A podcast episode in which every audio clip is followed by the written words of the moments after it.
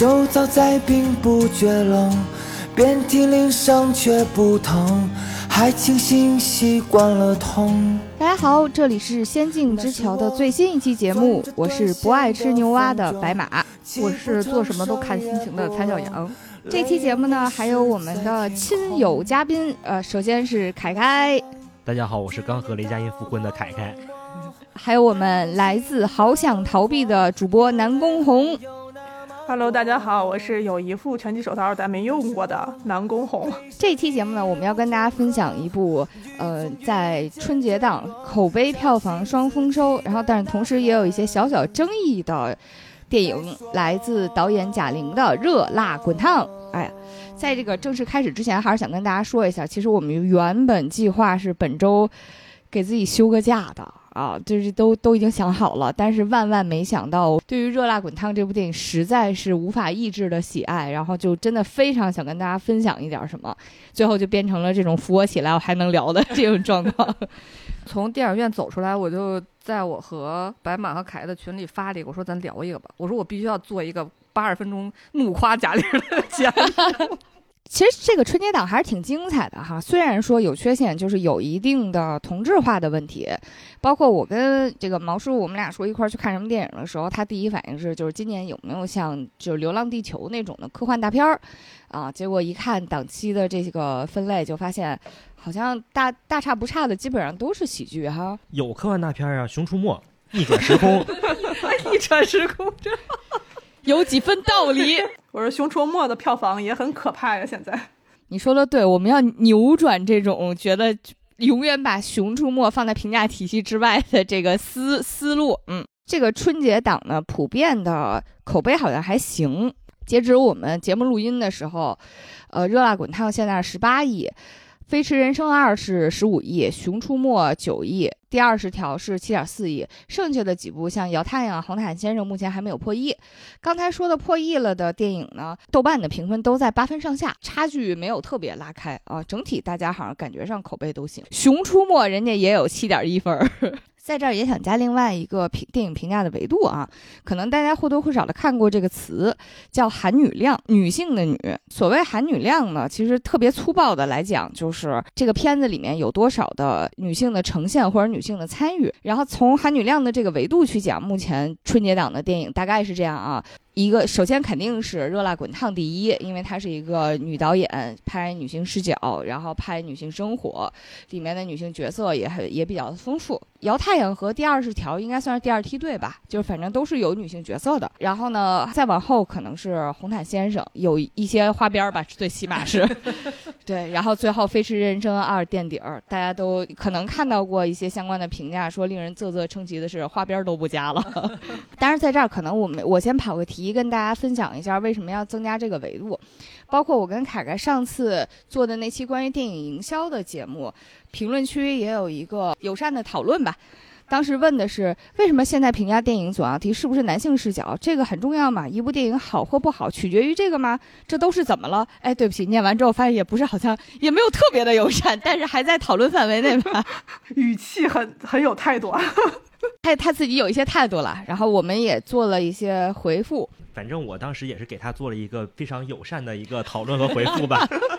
因为我是觉得一部电影好不好，肯定不是取决于取决于它是不是一个男性视角。但是我们纵观整个电影行业来看的话，当男性制作人以及男性视角占据整个话语权的时候，就一定会伴随着女性视角的一个缺失。但是呢，文艺作品里面一个群体的表达受阻，也就会伴随着这个作品的多样性以及价值观的受损。我觉得这一对于一个呃，我觉得这对于一个电影是不是好电影来说，可能并不是那么重要的一个评价体系。但是我觉得对于整个行业以及对于女性从业者甚至观众来讲是非常重要的一件事情。对我的感觉其实也类似啊，就是首先它是男性视角还是女性视角，其实不百分百决定它是不是个好电影啊，甚至可以说这就是两个维度的事儿。但是呢，很多电影抛开这个维度，它也不是好电影啊。第二点呢，其实有很多人会开始在意，并且将性别视角作为一个个人个人的。观影的偏好的依据，在这儿再强调一下，这个是非常个人化的，你可以没有，对你也可以不在乎，你也可以就喜欢看，就是男雄性荷尔蒙爆棚的那些，我觉得都没问题啊。但是你要理解，现在已经有越来越多的人有这一层视角了。第三点呢，就是还是要强调一下，不是所有人的偏好的参考都一样。比如说，可能我现在看电影或者看美剧的话，我很看重它的族群是不是够多样化。如果要是太传统、太白的话，我可能就觉得差点意思。但是咱这方面没有必要保持统一，只我们只是跟大家分享我们看重的某一个维度而已，仅此而已。咱们在这个观点上呢，求同存异。所以呢，说回热辣滚烫。呃，尽管其实他的这个故事是非常具有普适性的，对于男性和女性来讲，可能都有一定的启发意义。但是呢，从他在这个市场上面的独特性，就是包括整个春节档独一部女主当先的这样一个作品，它是唯一一部。然后呢，它也是唯一一部女导演带来的，这个对我很重要，然后可能也对一些女观众很重要。那这个就是值得分享，也是值得肯定的。那我们现在说回这部电影《热辣滚烫》哈。这个电影的基本信息大家应该都知道了，是由贾玲导演改编自日本电影，由安藤英主演的《百元之恋》。这部电影呢，其实我记得它刚上那几年，其实大家就就是资深影迷就还挺关注的了，而且在豆瓣上也有很高的这个口碑，大概是八点三分。这部应该是一个官方买了版权的一个翻拍，《热辣滚烫》这部电影它的简介是什么呢？女主乐莹。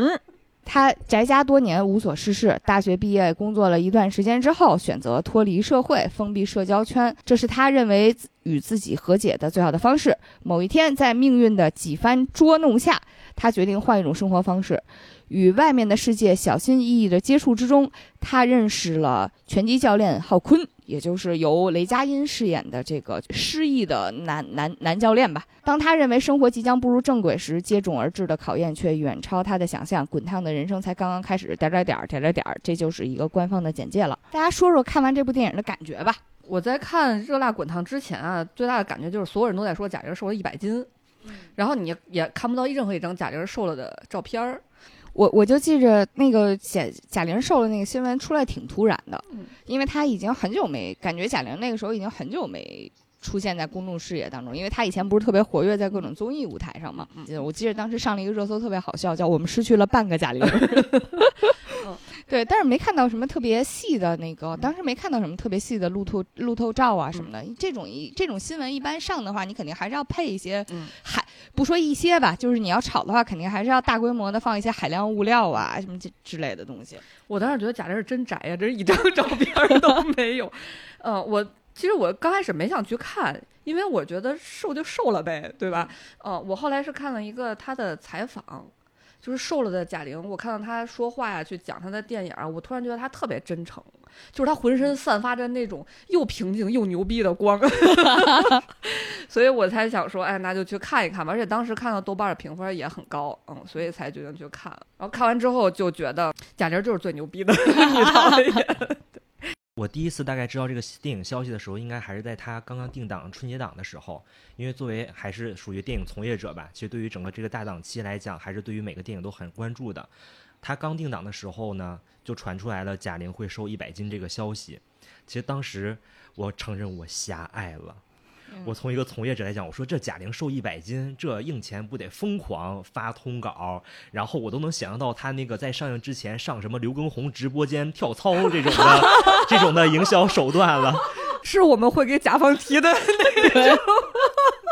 热搜词都想好了，小红书菜谱安排一套。我承认我真的狭隘了，因为我看完这个电影之后，发现这个确实不是一个关于减肥的片子。然后大家对于就他们片方对于整个这件事情的讨论呢，也都没有局限在减肥这件事情上。其实对于整个电影的感受上来讲，它照。比呃，他照比贾玲的处女作导演就是《你好，李焕英》，确实多了很多电影感的东西。但是，但但确实在那个一些导演技法上或者剧作技巧上，确实还有很大的缺陷。但是基于整个这个剧作，呃，看完之后给人的整体感受以及整个这个价值倡导上来讲，我觉得还是能给一个比较好的分数的。如果单纯从一些我对于电影的那种。非常严格的这种评分体系来看，可能能给到个三星左右。但是基于他传达给我们最后的一个思想表现，再加上贾玲自己整个人对于这个电影的努力来讲，我可以能给到四星。小姑呢？就是怎么讲呢？女性拳击题材对我来讲也影响很大。就是我从小特别受震撼的时候，呃，有一部片子就叫做《百元百万美元宝贝儿》，就是零四年拍的一个美国的女拳击手的片子。然后一四年的时候，希拉里斯万克哎，是的我，也很喜欢我。那一最后的结尾一拳把我打抑郁了，我抑郁了好久，因为那片子。对，然后呃，一四年的时候看《百元之恋》，那个他是我，但是我《百元之恋》其实也是他这片子出来之后很久才看到的，然后开始关注的那个安藤英嘛，然后就觉得。哦，原来女性的演员可以能达成这样，就亚洲的女性演员可以达成这样的一种韧性的表演，然后这个还让我挺意外的。然后包括当时对这个平成废物的这种就是感受，好像又是属于多了一层。然后现在到了这个二四年，就是我其实挺意外，说是有中国的女演员会去选择和挑战这样的选题，因为其实。呃，在我工作期间，有一段时间还真有人讨论过，说我们的女演员有哪些人能挑战女拳击手这样的一个问题。我们当时费尽脑汁想了好多，但是其实这这个选择里头从来没出现过贾玲这个名字。也不是不能理解。对，真的就是，所以当这个热辣滚烫出现之后，我然后又看到了这个当刚开始第一版的那个预告片。我心里一凉，其实我都不热麻辣烫了，你知道吗？就是就是整个一冰棍塞进去了，就是觉得我的天呐，这种改编在回顾以前的一些就是中国的这个电影改编的这个路途上，反正我喜欢的一些这种小巧的，然后需要真诚的这种电影，几乎没有几个让我觉得改的特别，呃，看完以后觉得啊牛逼的这种，就除了那个应该是《重返二十岁》，我觉得那个还做的不错。对，但是重返二十岁，他能做的不错的前提，我觉得还是因为他是一个特别，呃，轻巧的，哎然后他的情感内核没有那么复杂的一个电影，它其实本质上还是一个特别娱乐性的一个作品。是的，但是《百元之恋》其实，《百元之恋》真的就是他他的人物的那种动机啊，或者是原本的那个生活状态啊什么的，是有一个很沉重的积淀的。对，因因为毕竟重返它是有很多魔幻的嘛，就魔幻的很多东西其实都是这种命运，你可以直接擦过去。但是百元的这个选题也好，或女拳击手这个本身的选题，它就像一个要压紧的弹簧，你得把它压实在了才能弹出来。所以就是包含我其实呃之前看李焕英的时候也是，就是觉得就真诚很多，但是到底它有没有那种韧，就是那种压力的那种浓缩感？我其实，在整个这电影在宣发期间的时候，我都是画问号的，就是直到怎么讲呢？就是开头第二版的那个就是预告片出来之后，我觉得哎，好像可以看看。然后尤其是开始过年了嘛，我妈妈也来找我了，我打开这个就是整个这个电影的这个宣发的档期一看，好像值得我和我妈去看的。就是这套 这个片子了，所以看完的时候，我在开场之前我还跟我妈说：“我说妈，你拿点纸，没准待会儿会哭。”就我已经做好这个预期了。结果看完看完的时候，我管我妈要了好多纸，就是，然后看完的时候直接掏出手机，就是我那个时候整个人其实是挺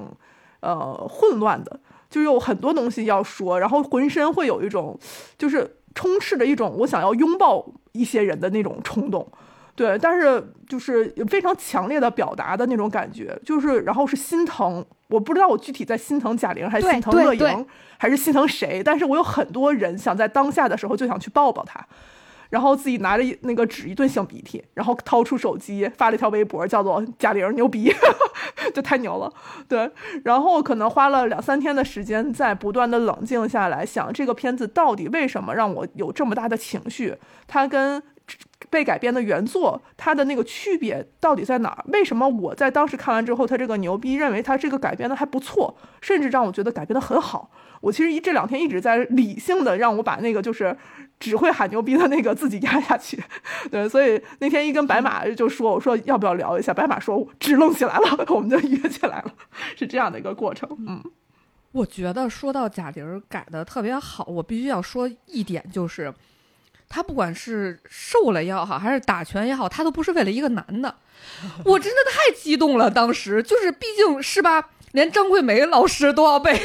她的前夫都要闪回。上次我在听白马和凯凯录那个电影营销的时候，最后。说到我本是高山，我还说还我还没听，还没骂到尽兴呢，怎么就？我必须现在亲自亲自表达一下。表达一下啊，阴阳一下我本是。既然聊到这儿了，我我自己的感受其实跟《百元之恋》的对比还是挺挺相关的啊。在这儿呢，也跟大家分享一下，就是我们认为的呃《热辣滚烫》和《百元之恋》，它在改编的时候做了哪些的调整，然后尤其是哪些比较成功的部分。嗯，我自己的感觉呢，首先是，嗯、其实，在大结构、影片的大结构和很多的那个框架上面，甚至是个别的分镜和设定都还挺像的。比如说，他确实还是家里有一个呃妹妹，然后妹妹也还是离婚了，带个孩子，然后也还是一特特使劲儿的，就是过日子特上劲儿的妹妹。然后他确实也是有一个拳手的，也不是男朋友。我昨天想到这个词的时候，我想了半天，不知道有什么友善的措辞，我只能用 拼头这个词了。这不就是芭比里面那个说你若即若离？对，反正就有这么一个呃男的拳击选手，是一个失意的男性，然后呢不太成功，又很冷漠，是属于呃看起来有一点 man，有一点冷酷，然后同时呢可能会吸引一些女孩子的这么一男的，就那么一个半丧不丧、半帅不帅的那么一个人，半丧不丧、半帅不帅，这个形容很准确。包括甚至最后就是他说他左拳就是很强，其实这些小细节，啊、都还挺像的。但是呢，两个电影如果都看完的话，就会觉得，OK，他的人物动机完全不是一回事儿，甚至可以说这个人物动机是都是各自深植于各自的生活土壤之中的。这个在这儿说一下《百元之恋》，它的这个基础设定是什么？呃，女主叫一子，是由安藤樱饰演。安藤樱是我们之前分享的那个《重启人生》里面的女主，也是日本就是现在中生代最强影后之一吧。啊，我居然没看出来，他在那在《百元之恋》可丧的，真是像变了一个人一样。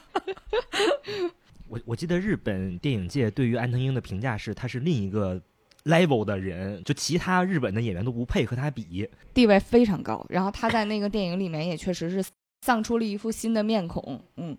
我我觉得是丧到没有面孔，电影的前半段我都没看见他脸在哪儿，全被全被头发挡住了。这个一子安藤英饰演的这个一子的腿呢，他是没什么背景交代的腿。啊、不像在《百元之恋》里面，不像在咱们的文化里面，好像有一个人他要颓的话，他是要受过一些打击才行的。呃，一子的颓呢，就是反正我我就要在家宅一辈子，然后就是打电动，吃家里的，住家里的，然后用家里的，也不也不帮家里做家务，就一直被人伺候着。他不需要任何的背景交代就能成立，是因为日本有自己特色的这样一批人，有这样一个时代。大家可能看过相关的报道，会提到，就是有这样一个宽松时代，基本上就是指的是从八九年开始，然后一直到咱们，呃，一直到前几年到令和之前吧。就这个这个宽松时代，其实鼓励对年轻人不要有这种高压的教育，不要有那种就是内卷的高压的，然后或者说竞争强竞争意识的这种环境，然后给了他们一个相对宽松的成长。但是呢，宽松时代同时赶上的也是日本的经济泡沫这个破灭，然后他们的经济增长受阻，甚至是停滞，啊、这样一个年轻人不再有那种蒸蒸日上的希望，然后不再怀抱着那种奋斗、努力成为 CEO、迎娶白富美的这种就是幻梦，不再有不再有日本梦了，啊、他们就成为就是 就是有一种，反正努力也没什么用，啊，就还不如每天在家躺着，自己高兴的颓着就挺好。这这话题越讲，我都开始觉得危险了，对我我听着总觉得有点耳熟啊。不敢瞎想，不敢瞎想。相应的，在这个时代里面，就会产生一些年轻人被称为平成废物。这个群体呢，被媒体定义或者说概括他们的特征是只关心自以自己为圆心、半径三米以内的事情，不想工作，不愿意奋斗，连恋爱都懒得谈。沉迷于动漫、游戏，能够靠幻想解决的问题，绝不付诸实践。这叫家里蹲吧？就哦，对，就是百分百铁血家里蹲，嗯，就是不出门的那种。所以就是大家可能也能看到很多相关新闻，就是类似于哪个年轻人二十年没出过门，然后靠老爸老妈的退休金活着，然后甚至还有一些极端新闻，就是因为他们的家里蹲状态和家里产生了冲突，以至于酿成了恶性事件，然后或者说就是谁嘎，就是邻居发现有有人死在家里了，一进去看已经是堆了三十年的垃圾，然后和就是父母死了没人收尸的这个尸体，就是诸如此类的恶性，就是非常极端的事件、极端的新闻啊，是这么一些。我觉得这个景观是属于平成废物和宽松时代的，然后一子是就属于这其中之一吧。呃，平成废物这个群体，其实我自己没有特别大的。深入的了解，然后没有特别大的感觉哦。我是看到这个电影的时候，感觉一子就是怎么说呢？他像幽灵一样，他没有什么实感，就是他他就是他就是在那儿，然后他就是飘在那儿。一子呢，就是也是在一次家庭冲突之中，然后和妹妹互殴之后离开了家。他被推着经历了一些事情，然后这些事情呢，既包括他和那个拳击手之间产生了感情，然后最后又被拳击手抛弃，然后然后包括他呢去。呃，打工，然后在打工那儿遇到了性骚扰，乃至最后演化成一场不激烈但是非常痛苦的强奸。必须说那场戏看的我整个人要心梗了。他后来开始去打拳击的这样一个核心的动力，在电影里面概括呢，是他嗯想赢一次。他最后想赢一次这个动机反映在电影里面呢，其实展现出来的画面和《热辣滚烫》里面展现出来那画面一样，都是坚持着我们要打。啊，但是我觉得这个动动力还是稍微有一点儿，有一点儿不太一样的。嗯，我引用一个豆瓣短评，我自己我很喜欢的一个豆瓣短评，它叫“完结因为开始过，失败因为战斗过”。这个呃，一子的他的生生命力和动机都是我的生命，我的生活，我的生命里需要有一份渴望，然后这个渴望，呃。有可能是想谈恋爱，也有可能是想打拳击，也有可能是我就想干点什么，我想干点什么，这个东西是我想要的啊，所以这个是日本版的这个《百元之恋》他想做的事情，就是对那个宽松时代和平成废物的那个画面具象。其实一说到那个满屋子都是垃圾，然后人躺在垃圾堆里头，其实有一个电影里的场面对我影响很大，就是被人嫌弃的松子的一生。就是他在最后的时候，就是他其实这个角色跟一子当时的特别大区别，就是因为松子是一个讨好型人格，嗯，然后在这个故事里面，其实就就是经过了一系列的努力，最后迎来的结果是躺在这个垃圾堆里。对，其实这这个也是我对日本的丧文化最重要的一部电影。然后就是看当时看到安藤英的这个《百元之恋》的时候。我是觉得这两部电影可以衔接着看，就是因为刚开始其实我并不知道一子他是怎么造成了他就在家里蹲着的嘛。然后但是有一个画面，其实当时给我印象很深。我的感觉是，像那样在家里蹲着的人，其实打游戏的时候，就是我一直不太理解这些人打游戏想要赢的那个动力是啥。因为我有一个镜头非常就是记忆深刻，就是他跟他的那个小侄子在打，就是呃拳皇好像是那种格斗型的游戏，然后非常认真的跟他较着劲，然后打赢了。然后这个其实包括跟他那个就是妹妹在打架，他好像一路都在都都在打什么，但那有一种五里变三分的那种感觉，就是我不知道他的底气是什么。刚才是谁提到了说说，其实他在那个说说不知道为什么奋斗，其实是我觉得他没有任何原因在这个时代上嘛，就是那个原因这个时代没有给他任何的一个答案让他去奋斗，所以可能这个是一个时代造成的，所以在日本的这个文化里头，大家就默认这个事情墨守成规了。然后我自己的感觉就是，这个时代造就的这个文化，其实压给压给了很多人。所以在看这个故事的时候，我不知道日本的那个感受是什么，但是我当时作为一个就是异文化的人去看的时候，我其实没有那种像刚才我说的心疼，我其实就觉得很憋屈，真的就是让我觉得写一个卷子，然后这个卷子其实没有任何题，就让我空写，我也不知道写什么，但是我就想撕了这个卷子，这是我整个这个看观影的那种感受。然后我得提一句，就是《百元之恋》，它这个。这个电影一定不能落掉片尾曲，因为片尾曲是这个电影非常重要的一个组成部分。对，就是你要连带着这个电影落后了之后，片尾曲出来，你才知道这部电影整个的感觉是什么。他那个好想赢的整个那个点是落在片尾曲上的。我自己看那个《百元之恋》的时候的感受就是，这是一瓶被摇摇的非常厉害的一个汽水，它最后的那个。打开瓶盖那个呲的那一声，其实是落在片尾曲的，所以这块我真的要提点提一下这个我自己的感受。嗯，呃，我当时我觉得《百元之恋》最打动我的是他结尾那场拳击赛没赢，因为在我们国内的大环境下，你都这么努力了，最后他怎么能不赢呢？我灌篮高手已经教过我们了呀。对，然后我还看了一个《百元之恋》的视频，就是就是这个视频是一个老视频，然后在底下的有一个高赞评论是说，这片子要放在国内，好歹最后就得赢了吧？哎，结果也没赢，所以这是我觉得被继承下来特别好的一个地方。嗯其实我当时看完《百元之恋》之后呢，我就是觉得他选拳击这个运动还是有一定的，我觉得是电影的影像化的一个意义吧。因为感觉一子这个角色就是想对生活做一个重拳反击，所以我觉得拳击会是一个选的非常好的一个运动，在这里面会有一个比较好的一个影像化的呈现。然后包括后面他那一场比赛里面，也都是对面那个选手一直在暴打他嘛，就相当于他在之前这个生活在给他就落上一一拳一拳的重拳，他往回反击也都是那种。你感觉到他之前训练好像已经练得非常好了，但是他到真正的赛场上的时候，他反击的拳头每一场都就每一下都感觉是非常没有力的，就有点乱打乱挥拳。就我不知道我在打什么，我就是在那儿本能的在那儿挥拳去反击，但我感觉一拳也打不到正地方，感觉都落到棉花上了。啊，尤其是乐莹，我就一边看一边说：“人裁判不是说不能抱人家吗？他怎么老抱人家？就是为了 坚持下去这个比赛。”嗯。其实我特别期待，就是之后等那个流媒体出来之后，有拉片子、电影解说，对，拉片子拉一下这两个片子的一些固定镜头是怎么呈现的。因为其实这这次看这个片子，哎，我又跑题了。就这这次看这个片子的那个呈现的时候，我是真的觉得贾玲进步特别多，是因为她有很多镜头语言比第一部成熟的太多。是的，当然，我觉得这是。就是改编的一个意义之一啊，就是因为你知道这个作品呈现好是什么样子，你站在一个人的肩膀之上再去构的时候，你取其精华，然后改编它去本地化的这个意义，我觉得这个是贾玲在这个片子里做的最最最好的一个部分了。嗯，所以说完《百元之恋》呢，来来看看《热辣滚烫》，它在改编的时候的有些难度。我觉得可能最大的问题就是一子的那种平成的。平成废物式的丧，其实没有在咱们国家没有这种土壤，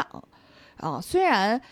咱国年轻人就是近几年也有说一些我我想躺，我想退休，我累，我我想回家 这种回家种地这种就是喊一喊，想回家都是种地的，对对对，有道理啊，我们回家都是种地着的，嗯。所以我那天就突然想到，就是咱还挺不能说逆来顺受吧，但是至少也是有一种，就是勤勤恳恳的牛马感。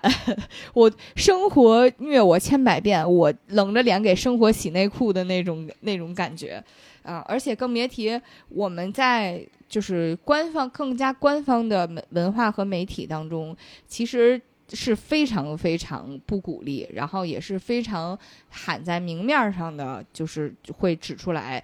呃，不可以躺平，躺平不可取，可耻。然后就是每年你都会看到各种各样的官媒围绕着这个词去做各种各样的这种社社会评论啊。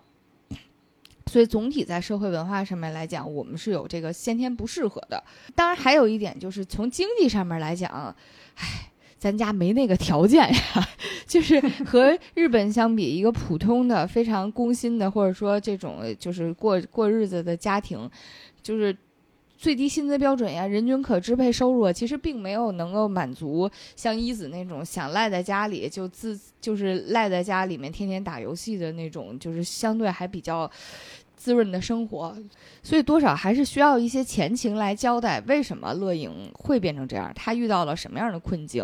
啊，然后他他他遇到这个困境，为什么能通过打拳去解决？打拳解决之后，他的心理状态是什么样的？这个是他需要解决的问题。啊，我觉得这一点，嗯，热辣滚烫里给的自己的答案还挺好的。刚光看前面的时候，我觉得会觉得有点散，就是你就看到有生活当中。有点有有人欺负她，比如说她闺蜜李雪琴扮演的这个闺蜜撬了她男朋友乔杉扮演的男朋友，啊，然后呢，她妹妹，她这个趾高气扬的妹妹啊，非让她把这个房子过户给自己啊，说方便自己的这个女儿上学。她表妹是在电视台工作，然后做了一档类似于，哎，怎么说呢，有点像交换人生，然后也有点像什么。呃，自我改造类的节目，主旨就是给大家看看这人有多奇葩，然后这个人给这人找个工作，啊，然后所以相当于已经预设了贾玲是这个奇葩啊，然后就表妹就拼死拼活非要让她上节目。当然，在这个过程当中也存在了一些对她对她的污蔑和呃。就是恶毒的剪辑，然后她又遇到了一个非常不靠谱的这样一个喜欢的男的。如果光看前半截儿的话，你会觉得他是一个，就反正是一个别人都在坑他，但是就所谓的别人都在坑他和为什么要去打拳之间，其实是没给没给一个解释的啊。为什么要解决打拳能解决这个事情？乐莹在里边有一句台词，是他在上表妹那个节目的时候。人家问他说：“你为什么在家宅了十多年都不出去工作？”最开始真诚的给了一个属于自己的答案，声音虽然非常小，但我觉得说的很清楚。他说：“我对别人好，但是又总受伤害，别人认为我一点儿都没事儿，所以就一直利用我。”他其实是有这么一句话。我当时这个电影里最打动我的一句话，其实是乐莹后来跟他爸聊天的时候问说：“如果你有一个大苹果，一个小苹果，朋友管你要，你给哪个？”他爸说：“哎，朋友嘛，那我就给大的。”说你呢？乐莹说：“我俩都给。”嗯，然后一下特别打动我，尤其是他前面那么被伤害。然后我刚开始其实特别不能理解，为什么前头刚开始就一个那么烂俗的梗，就是闺蜜把她男朋友给抢了。其实那块儿是一个连环套啊，就是受伤。我我在那块儿就是开始就是整个心都炸了，是因为不仅俩都给，最后的来最后的一句特别大的伤害是，他们认为我不喜欢苹果。对对对对，所以直到那一个时刻，我才明白为什么前头给她铺垫了那么多，比如说被闺蜜抢了男朋友啊，或者是那个她妹妹还管她要房子什么的。嗯，所以她其实主要讲的不是说别人欺负她，而是说，其实乐莹是通过对别人好的方式来自我实现。然后呢，但是在她对别人好的这个方式之中，她是牺牲了，她是做出了巨大的牺牲，受到了巨大的伤害。但是呢，在这个过程当中，他别人感知不到他的伤害，啊，然后认为他一点儿都没事儿，然后甚至因此而更加的对他变本加厉。在情节上面的回扣呢，就是比如说，她闺蜜虽然撬了她男朋友，但是会恬不知耻的要求她来，你给我当伴娘吧。如果你不来的话，别人都认为我是小三儿。但她就是小三儿啊，这怎么还能？哎。提完这个需求之后，最后的最后，你才知道原来她真的去了。我闺蜜和我这个前男友提了，那我就去。然后包括她妹妹，就是虽然欺负她，或者说虽然一直在家里明里暗里贬低她，但是管她要房子，她就签了。签完之后，她妹妹说你本来就该给。然后呢，她的表妹最开始说，哎呀，你帮帮我吧，你要不帮我，我就没法在电视台转正了。但扭脸儿就把他给亲手剪成了一个对父母非常不孝顺、口出狂言、大放厥词的这么一个逆子。对，我觉得杨紫演特别好，杨紫演的特别好，当时特别打动我。尤其是他说什么“哎，那我去找我们班里那个脸上纹着兔子的那个人”的时候，我真的觉得他好可怜，我都想帮。结果一直到贾玲去上节目，还说。啊，怎么这样？就是已经放他恶意剪辑视频的时候，然后杨紫还像一个小白兔、小白兔一样说：“哎呀，姐，你放心，没事儿，到时候都会给删了。”然后到揭秘的时候才发现，他还要求贾玲当场晕倒。然后晕倒之后，他马上露出了真面目，说：“快快跟上，看他哭没哭。”而且杨紫那个那一瞬间的变脸演的也特别好，一下就从一个电视台的可怜巴巴的小实习生，立刻开始抄起我。我觉得他动作设计的很好，他抄起一根皮筋把那个长头给绑起来，一边绑一边说：“游击跟上。”怼他脸，怼他脸，就是他那个一下就变变脸了那个劲儿，我觉得演的还挺挺到位的。我后来都觉得他就是这节目的领导，对对 对，他就喜欢这个选题。嗯，所以咱四个人里面，只有我觉得这个剧本对于乐莹前面他这个前提铺垫的是不够的吗？我觉得是他有自己的这个线，但是铺碎了，铺的有点碎的。因因因为我在看这电影的时候，我一直觉得。对于他前面这十年为什么一直不工作，然后选择在家宅，然后脱离社会这件事情，其实没有一个明确交代的，因为他只是简单的提了一句说之前有过一段工作，然后后来，然后也没有呃明确的表达说他。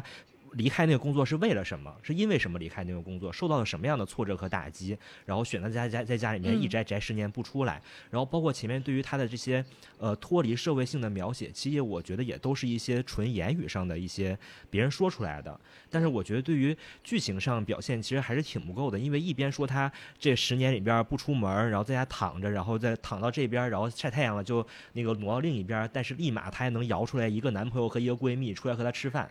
就你感觉他一直想说这个人跟社会脱节，然后一边又表现出这个人可能还有一些社会关系，我就总觉得这个是在剧作上的一些逻辑上不不不太合理的地方。他前面铺垫他是一个一直宅在家的人，我都没我没想到还有男朋友。对，他刚是给乔杉打电话的时候，标的手机备注是“亲爱的”，我一直认为是个男闺蜜，就是当我看之前啊，我我我是这么看的，我觉得刚才我们叙讲叙述的这个逻辑，就是前面最前面一节儿讲他受伤害，中间儿一节儿开始揭露他的这个真的真实的行为模式，是我我把两个苹果都给你。最后一节儿展示出来，这这里面他受到了巨大的伤害，并且别人看不到他的伤害，以至于他想通过打拳去体会自己的伤，去感受自己的伤，去迎接自己的伤，去变得鼻青脸肿，去尊重自己的伤，然后通过这种方式让自己以及让别人都能看到我有伤，然后终于能够就我的这份伤痛和感受，让我和其他人达成一个共识，在这个过程当中。呃，乐莹这个角色能够解决他的人际关系之间的问题，呃，他的人和人之间这样一份，我终于不能不用再牺牲自己去让别人开心，而是把我的伤告诉你，我今天不想不想给你苹果了这个事儿，就是这个逻辑，我觉得它是文学意义上。在把整整个背景都梳梳理清楚之后，我觉得是 OK 的。但是他在电影呈现上面，我觉得稍微有点散，就是所以就是如果我不去理的话，我会觉得前面有点乱。但是我理了之后，我觉得我能懂，所以就这可能是我觉得剧作方面没有很成熟的一面吧。我当时是觉得。他喜欢拳击是，你看我掏心窝子对别人好，别人倒伤害我，哎，我一直在想打人家，最后俩人还抱抱，这个运动吸引了他。哦，你这么说，是 就是这拳击是一种非常真诚的运动，互锤的话最后也能拥抱。就就我是觉得他从原先那个生活状态就转到我要打拳，然后包括我打拳的理由这个部分，然后包括他整个人性格的转变这部分的人物弧做的还是比较完整的。但我一直觉得缺的是前面。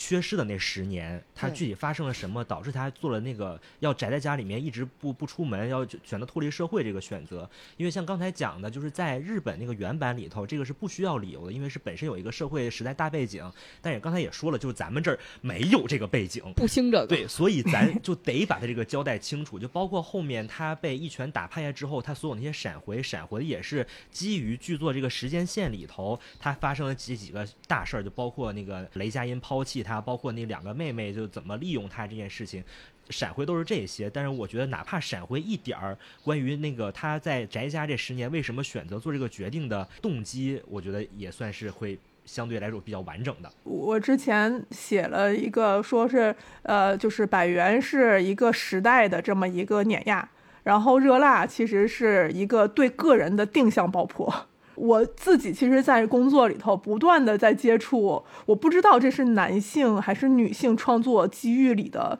这种习惯，是在社会的里面，就是被呃遭受压力的那群人会有很多不堪，那种不堪是有共鸣的，但是他很难解释出来。这种解释在这个整个作品作品里头，其实是我最大的一个泪点，就是他一跃而下从五楼掉掉下去那那那一场戏。在镜子前，他穿着乐莹穿着一个胸罩，这也其实跟前面有个扣扣上了，说他那个弥勒佛的那个演员，然后他妈妈说你起码给我一个胸罩嘛，就其实他已经被扒的毫无保留了，就只剩一个胸罩了。他如果是个男的，可能他连胸罩都没了。就在那个情况下，他对着镜子喊出来那一句说好疼啊，但是怎么没有伤呢？就是你们现在。很多人追求的这一部分，说我要把他作为一个大学生，工作了一段时间不顺，然后回家躺在家里头十年，这个其实就是他看不见的伤。他在电影里呈现出来那几个看得见的伤，已经对他造成了这么长的这样的一个就是冲击了。那这之前他可能还有另外的二十年，这个东西咱们推导不出来吗？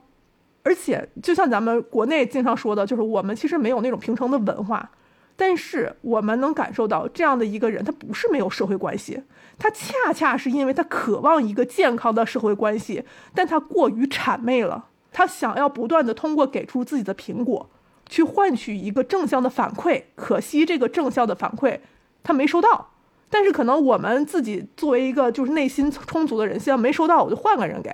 直到我不愿意给，这可能是个很很正常的事儿。但这个人他不断的给出的时候，次次都收到是看不见的伤的时候，那他是什么？我其实都不确定。说乐莹这个角色在年轻的时候，他天生就是个胖子吗？但他可能通过这样的不断的拒绝，其实这种讨好和这个百元原作里面的这种完全把自己拒绝于社会之外，这个东西其实是一体两面的，都是把自己的包裹起来。仅此而已。那这个肥胖可能是已经是个结果了。其实刚开始的时候看看这个电影，我记着导那个导演贾玲，她当时也说过，说她其实有增肥，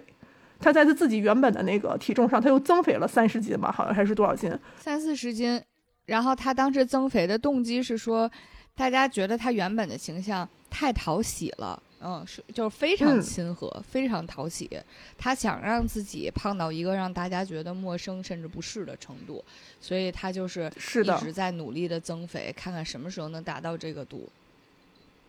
对，然后在这个故事其实前面他有一系列，就是他通过这个肥胖的身体不断的移动去拿一些吃的、关电视机的那种，然后包括走路。我不知道你能不能就是观众作为去看演员贾玲是就是。演绎的都乐营的时候，有没有那种沉重感？他其实自己好像拖不动自己的那种感受。我觉得这些东西其实可能，我作为一个愿意主动去去理解这些事情的人，或者说是我身边确实存在过像都乐营这样的人，或者是或多或少我也有过看不见伤的人的这种感受的时候，我其实当时是非常的，就是就是心疼。就我可能那时候心疼的是自己吧，我可能是有这种感受。所以整个电影观感看完了，其实我并不在意他以前是个什么样的人。因为伤害的不断的累积，结果就是我受伤了，我疼，我难受，我不甘心。所以其实对比起来，像我刚才说说百元的时候，它是一个卷子，其实是空卷，它你不知道它要考什么东西，你没法答。那其实都乐营面临的东西就是，它是一张卷子，它是填空题，我写了答案了，你告诉我这个答案不论写什么都没分儿，是这种感受。所以其实到我自己其实有一点，现在我自己还没有消化好，就是拳击是他必选的东西吗？其实我自己感觉那个时候就是，如果一个人都一跃而下了，其实生无可恋了，想要解决自己的这个就是这个人生，想要放弃了，我的苹果树再也结不出苹果的时候，是不是什么事情如果最后想要一搏再出现在他眼前的时候都可以？我其实在这个影片里，这个是我的问号，我我不知我现在还没有想象到这个东西解决的好不好。但是确实刚才像那个蔡小阳说，说那个拳击是一个什么样的运动，就是你可以不谄媚。你可以真枪实就是实炮的就干，就是干就完了，你不用管他这些东西打的对不对，好不好。但是在结结局的时候，我可以迎来一个平等的回馈，说辛苦了，其实就是辛苦了，都不是说做得好，good job，都不是，就是辛苦了。就起码我的付出是被看到了，我受的伤是被看到了。所以我自己有的时候会觉得说，热辣和百元，我不确定谁的伤或者谁的压力。更重，谁的主观能动性更大？我现在没想明白这件事儿，但是我就觉得好像贾玲的这部作品，她的那个波动感更强，因为就是她那戏剧性最后都到跳楼了嘛，就是百元里头也没有那么大的这样的一个就是情绪波动，但是在那个就是这一块新加的，在这个就是整个改编里头，他新加的这一组镜头语言就是。这么肥胖的一个角色，然后在最后的尝试积极的时候，也受到了这个就是一些那个新的这种伤害之后，然后他一层一层的走向他那个五楼，然后灯亮一下灭一下，亮一下灭一下，就他的生活中出现过希冀，但是暗了，出现过希冀，然后暗了，把他推到了五层的那样的一个地方，然后这么一个南北通透通透的地方，他好像除了一跃而下之外，他也没什么事儿干。我的感觉就是这样，只不过最后一个风吹过来，吹过来一个传单。是他能看到的，且他现在生活中为数不多剩下的选项。我自己的解读就是这样了。嗯，我我觉得拳击对乐莹特别合适的原因，就是在于它是人和人之间的激烈与剧烈的冲突。呃，这一点是他最缺乏的，因为他和一子不一样。一子是他解决一子要解决的是自己的问题，就是我活活着是真没劲的，活着。活着是真的没有任何动力让我去爬出泥潭呀。但是乐乐莹的问题是，他想拥有爱，他想拥有生活，但是他发现和任何人去接触，然后他总是会受到各种各样的伤害，所以拳击就恰到好处的能够满足他对于理想人际关系、理想亲密关系的一个想象，就是我们都是拼尽全力的、真诚的，然后即使受到伤，也是要看彼此看到的，最后也是要彼此拥抱的。呃，我觉得这个是。呃就是可能至少在这个命题里面，拳击是非常适合的运动。我觉得这个点可能也能反映到两个电影不同的结尾上。《百元之恋》的这个结尾呢，反正嗯，怎么说呢？第一次看的时候，确实会有一些不解吧。为什么呢？就是在这先简单铺垫一下，两个电影像刚才说了，都有一个废物男拳击手。然后在这个在两部电影里面呢，他们对女主都非常不好。嗯，日本的那个呢，非常有日本特色，是一个冷漠的有型的日本普男，和女主没有建立任何承诺，无故的就抛弃了他，啊，抛弃了之后就消失在他的生活之中。但是呢，在日本版最后一子输了拳，一个人走出拳馆，这个男的在灯光下，在夜晚中等着他，然后一子就看着他，然后就说。我好想赢一次呀、反正就是絮絮叨叨的一直在重复这句话，还哭了。对，哭得非常的真诚，嗯，然后这个男的就走过来拉着他的手，咱去吃饭吧，俩人就和好了，就吃饭去了。控制一下情绪啊，很难接受。不，主要是这一段，我必须要说，这一段两有两个点我都接受不了。首先，他出门看见那个男的，他就哭了，我就很崩溃。就是你都强大成这个样子了，你都这么改变了，然后你出去看见一个男的你就哭了，说我怎么没赢，我好想赢啊！我就，就是我我自己觉得啊，这就是日本男性导演觉得，日本女性不管在外边多么坚强，她回来看见自己老爷们儿就要展示示弱的那一面，就让我特别的生气。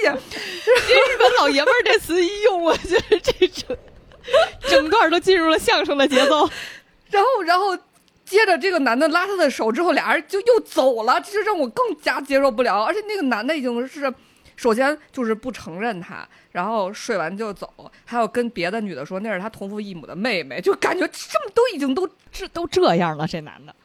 行吧。我我先说我对日本版的那个结局不是很满意啊，但是呢也可以理解。我看了一些 影评，我终于给自己洗脑成功了啊！因为一子的整个的动机就是他的生命当中需要动力，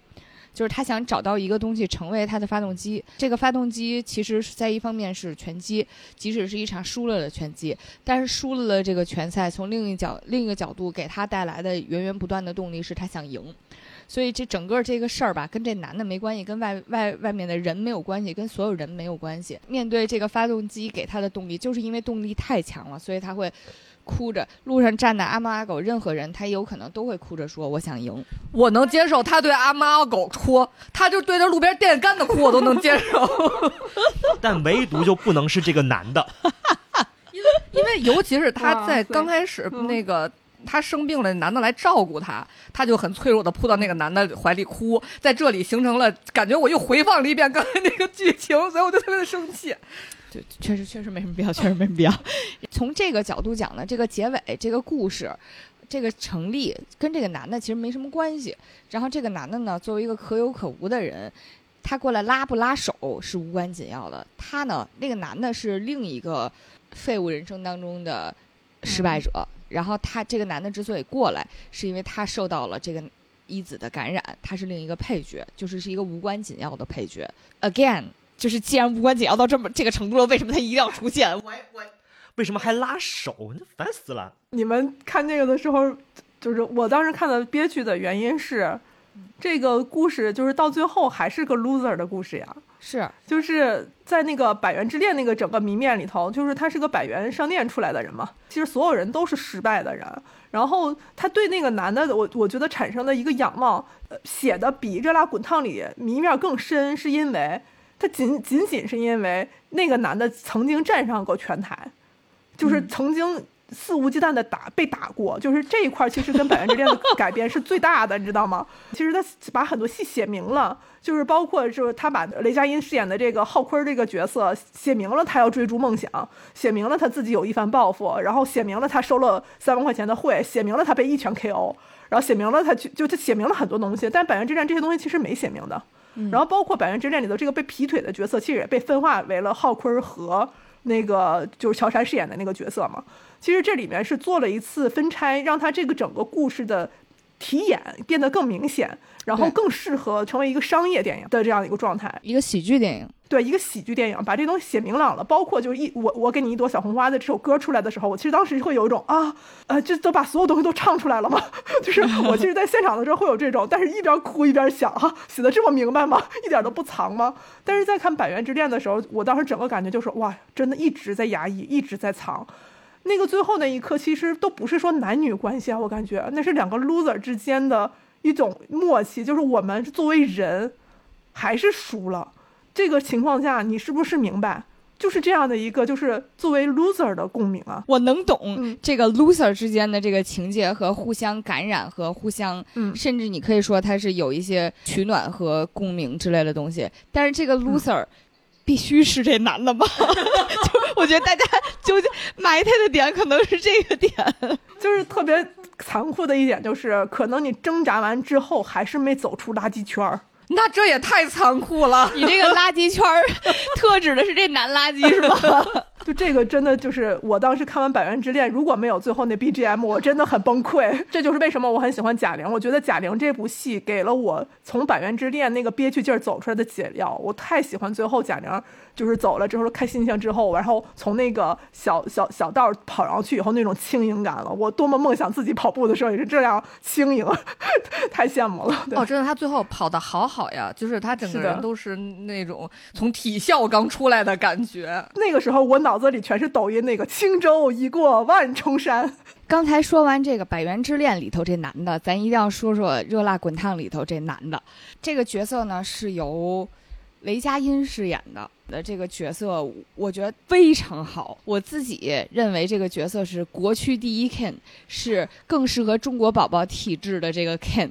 啊，他随地大小便呢，就他的形象比那个原日本的那个其实要鲜明很多的。雷佳音，我觉得简直是太适合这个角色了。首先呢，他有一种莫名其妙的窝囊感，这是网友说的。我一定要在这儿说一下，我看到一个评论是说，网友都说雷佳音在窝囊废这个赛道有统治地。那那你们是还没看第二十条呢？第二十条里面他更窝囊，我跟你说，而且第二十条里面，我觉得非常符合雷佳音点是那个角色，啊，这算剧透吗？说他检测出来前列腺钙化，我说这个就是雷佳音会得的病。说 说回来，他这个角色设定啊，他是边儿上的一个健身房的教练，而且我觉得这个设定也特别有中国特色，就是这个健身房的教练呢，核心奥义是你得能卖课，你得能卖卡，所以他是。那个健身房里面一个一直卖不出去卡的一个非常失败的，然后被老板这个沙溢老板一直埋汰的这么一个角色，连老板也会评价他说：“你看你这要要个儿有个儿，要要样儿有样儿的，你怎么就卖不出去呢？”他还要脸，可能他还要脸，然后销售成绩特差。他和贾玲第一次相遇也特别典型，就是他当时是出门尿尿被贾玲撞见了，浩坤也特别尴尬，但是他尴尬还要给自己解释什么我们健身房没水了，所以我才出来尿尿。但是他解释的时候呢，又是一副理直气壮的样子。但是因为他确实有点帅，所以贾玲对他确实也有那么一点点心动。而且他瘦了，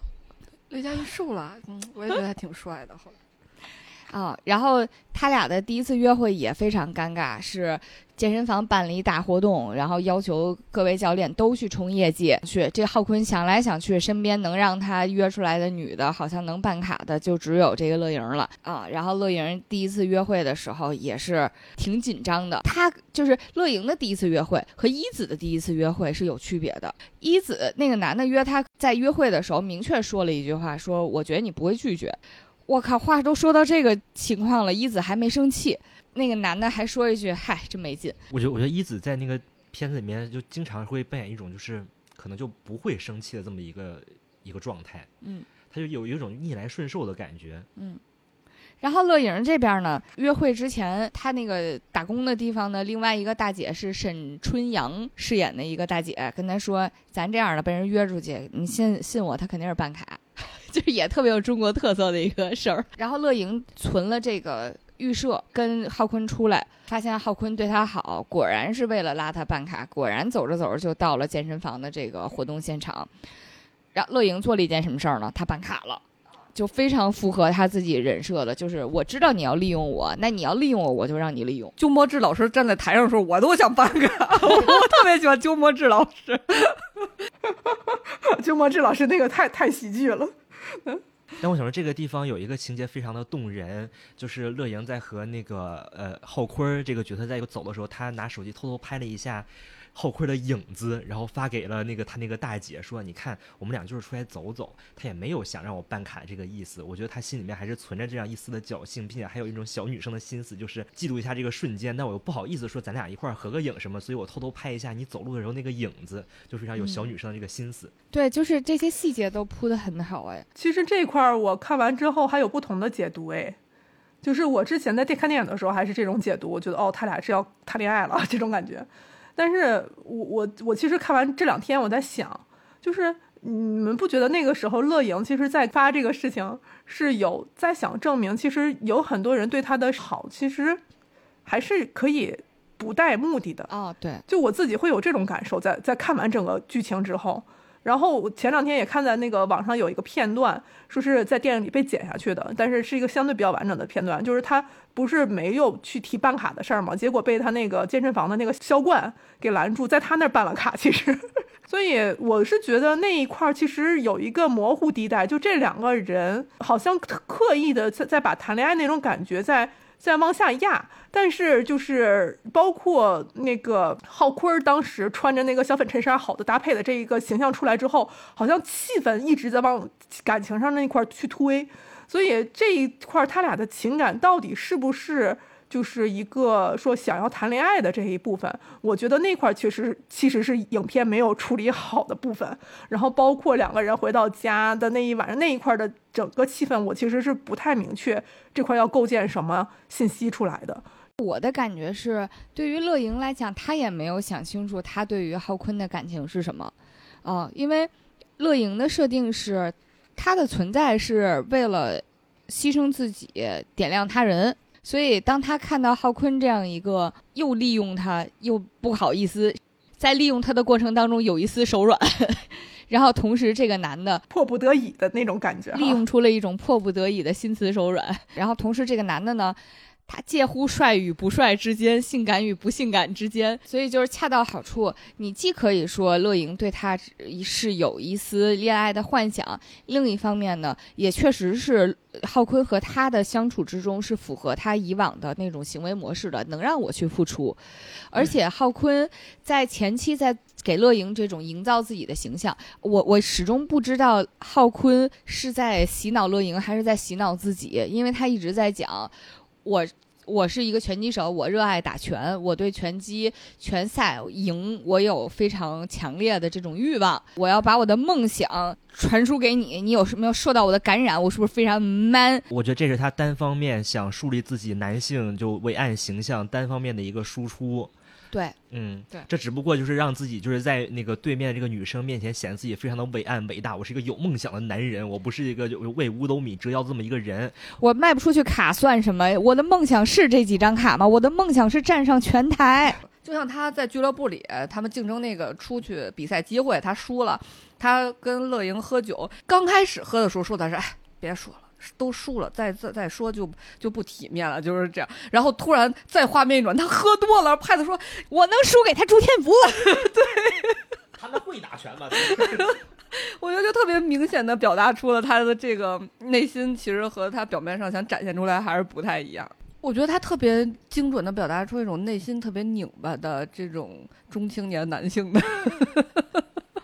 就是表面上想要给自己树立一个特别厉害、特别特别 man 的这个人设，但是其实能力又不够的这么一种纠结的感觉。我觉得他这个人人设前面非常非常成功，就他是在用沉默掩饰自己的无能，然后用自己生不逢时，然后用自己就是龙困浅滩。我明明是一个拳手，我为什么要干销售？就是用自己这种境遇上的就是不合时宜来掩饰自己的无能，然后又用梦想给自己、给别人洗脑，给就是面前崇拜他的这个小女生来洗脑。我觉得他最好最好的一段儿，就是他我面临了考验的时候，真的最好的戏就是面临考验的时候，因为中间像刚才说的，拳馆有机会说这个，哎，有一场这种小破比赛，真的是小破比赛，其实就是几个就是城市里面的拳击馆可能一块儿办一办，每个拳馆内部选出来一个最厉害的，然后这个最厉害的去出去比赛去，啊，比赛之后最后可能能拿到一个什么样的名次吧，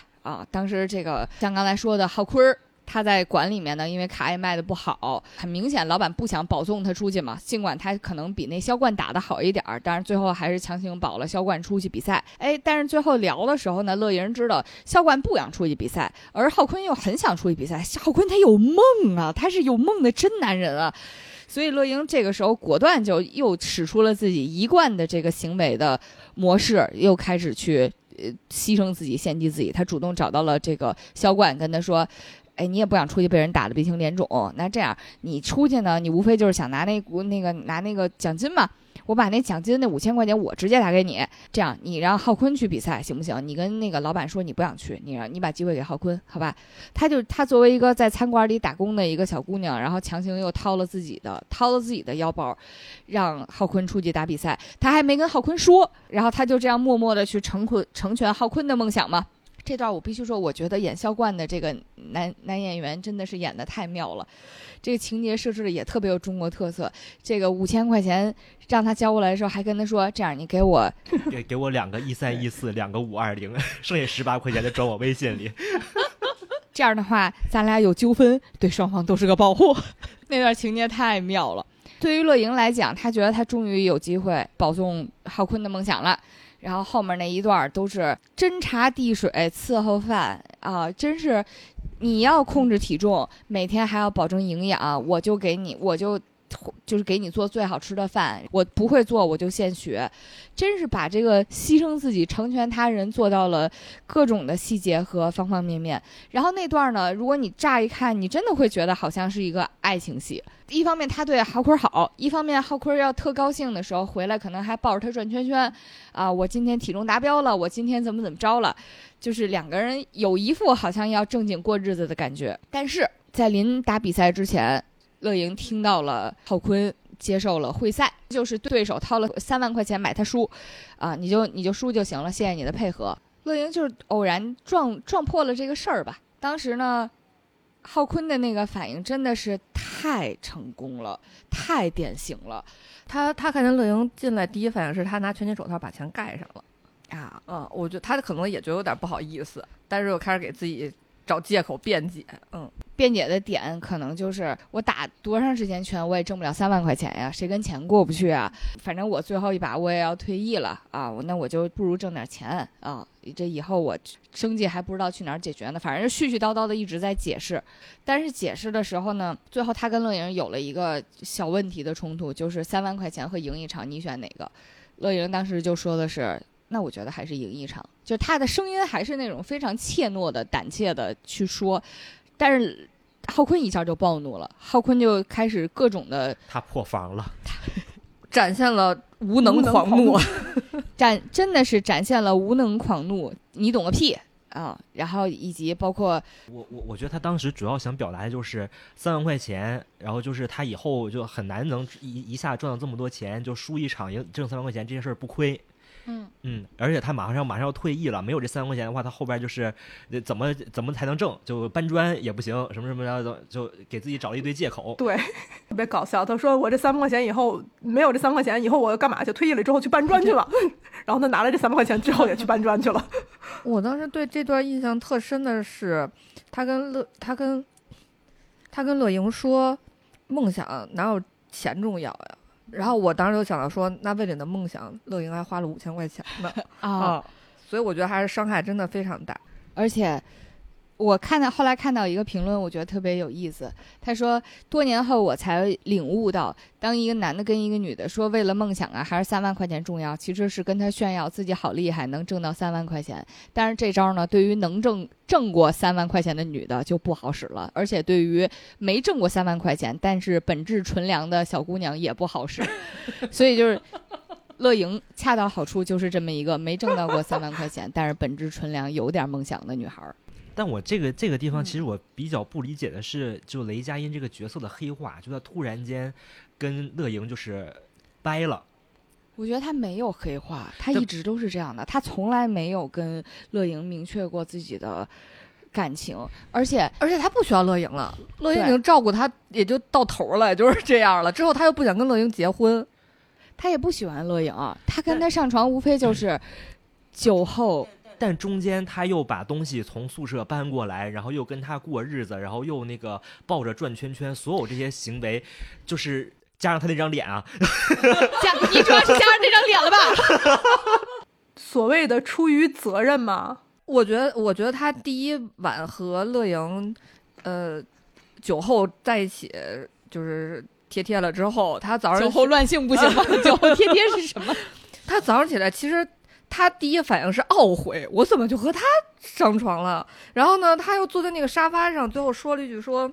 那我就把东西搬过来吧。其实他是不好，就是他所有的都基于我是一个特别 man 的男的，我得负责任。我现在甩手走了，我是我这人得多多次的一个人，就是我不能是一个这样的人。但是他不好，就是他不好意思不负责任。他明面上是不好意思不负责任，但是说实话，这件事情对他有损失吗？他没损失，乐莹给他照顾的多好呀，乐乐莹还贴钱，而且你刚才说抱他转圈圈那点，影片里特别好的一个细节就是乐莹腿撞了三次，每一圈撞一次，他都没带停的，没注意嗯啊，这人就是不太，其实他不太在意的。但依旧对我觉得，我觉得这玩意儿还是转折有点太就太突兀了。我觉得主要是《百元百元之恋》里边那个男的走了，就是因为那个男的本来行为也没有什么逻辑，就你不他下一步他跳海了，你都觉得是正常的。关键我觉得就是非常日本影坛，对就是那个男的本来行为也没有逻辑，他也没有表情，你干他干啥都行。但是我觉得雷佳音这个角色好歹在前面改的时候改的还稍微这个情绪和角色还稍微丰满一点，就突然间就是黑脸了，和他要闹掰，然后说我是你对象啊还是怎么着，然后跟人也说这是我学员，我就觉得突然间转折有点太快了。凯凯，你被他骗感情了呀？我觉得不，我认为凯凯这就是雷佳音的滤镜。雷佳音 我一定要跟你们说一下，，我跟你说，我一定跟你们说下网友的评论，就是说为什么雷佳音就是从我的前半生开始，他就演演一个出轨的渣男，为什么大家都不骂他？然后，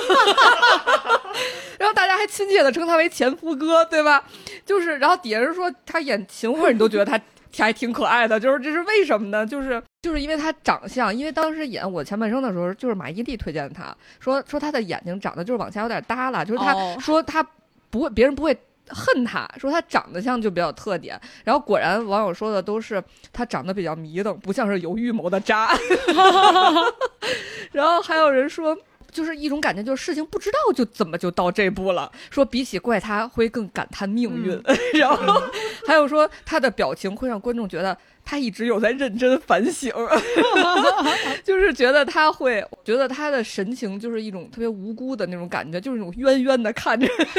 你。所以我觉得雷佳音就是自带这个滤镜啊。关于浩坤最重要的一个情节没讲，就是呢，他在这么无比 man 的拿完三万块钱跟乐莹耍完横，然后真正上了拳台和那个贿赂他的拳手两个人在拳台就是对完拳之后，他还甩了一句非常帅的狠话，说我在第四回合会倒下。前三回合，我先拿你泄泄火。你知道这话一说出来的时候，大家都会觉得哇，man 爆了。Energy，就 full of energy，对，然后真的会很期待他后面的表现，因为他对面那个拳手，说实话看着你也看不出来有啥本事。感感觉是地主家的傻儿子。啊你知道他是谁儿子吗？谁呀、他是演那个乐莹妈妈，就是海燕呢的儿子。哦，嗯，反正就是上了台之后也是大哥，谢谢你照顾啊，就是这个我我爸都说了啊，就是这种特别傻那个样子。在浩坤甩完狠话之后，对小伙子还有点害怕，结果刚一开场，浩坤被一拳 KO 了。啊，然后以至于给他花钱的那个选手的老父亲在底下拍大腿喊：“不用花这三万块钱就好。白给了呀。所以我觉得这个他的这个设定真的是一个很完整的设定，他其实就是干啥啥不行，但是呢，他很装模作样，他看不起别人，看不起这个世道，然后觉得自己委屈了。但其实他自己就是一当街撒尿、随地扔烟头，喝完酒之后开始吹牛逼。比如说他跟乐莹的第一次，其实他明明回到家的时候他是清醒，他还知道问一下乐莹是不是第一次，然后第二天睡醒马上就开始说自己冲动了。啊！但是为了负责任，所以我要留下来让你照顾我，就是表现的好像是要负责任，但实际上被别人撞破了。他跟乐莹在一块儿之后，他又会说：“嗨，就是我学员啊，根本不是男女朋友。”就这就是一个非常典型的渣男啊，就是一个顶着雷佳音脸的渣男，顶着雷佳音脸的渣男。对，雷佳音就是先天带着一种窘迫感嘛，就是我其实很难想象再换一个演员演这场戏得多招恨。就他其实有一种那种，就是心里自己知知道自己没底儿，但是无能狂怒。但是有很多人在现实中生活中碰到也好，或者怎么样，他们是真信自己说的话，你知道吧？对，我觉得浩坤自己也信，所以他会无能狂怒，因为他发现我都信了，乐莹你怎么能不信呢？所以我觉得这个呃，浩坤的这个形象和的改编是非常非常成功的。一方面，他是一个。呃，乐莹形象的百分百的对照，就是通过她的虚伪和失败，对于梦想的这种说出卖就出卖的这种虚伪的追逐，才能看出来乐莹她是一个，她对于梦想追逐的可贵，啊，她是一个对立的一个选项，同时呢。雷佳音又是就是浩坤这个角色，又是乐莹最后一次掏心挖肺的把自己两个苹果全都给出去了。你需要参加比赛，我就给你掏这五千块钱；你要就是照顾好自己的身体，我就把所有的饭给你都做好。然后最后，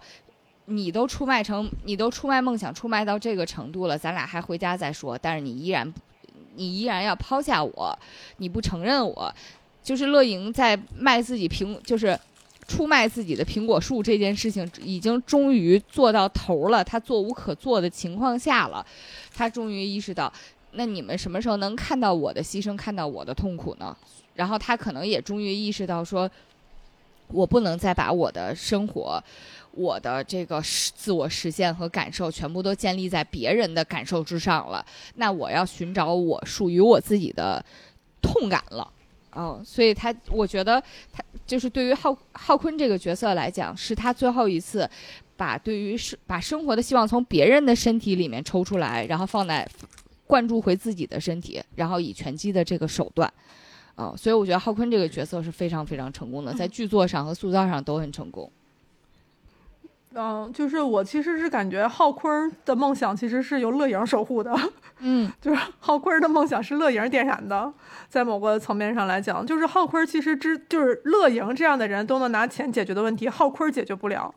其实他所谓的梦想只是停留在那个酒杯中，仅此而已了。他后面的所有的就是他自己的梦想，然后他跟他说说他就是为了钱。就是说我那个销冠的那个那那个人去打比赛就是为了钱，他可怕疼了。就这件事情，其实他并没有为他自己的梦想在做什么事情。但是乐莹听到这句话，其实是把浩坤的梦想说你站上拳台这件事儿又给他推进下去了嘛。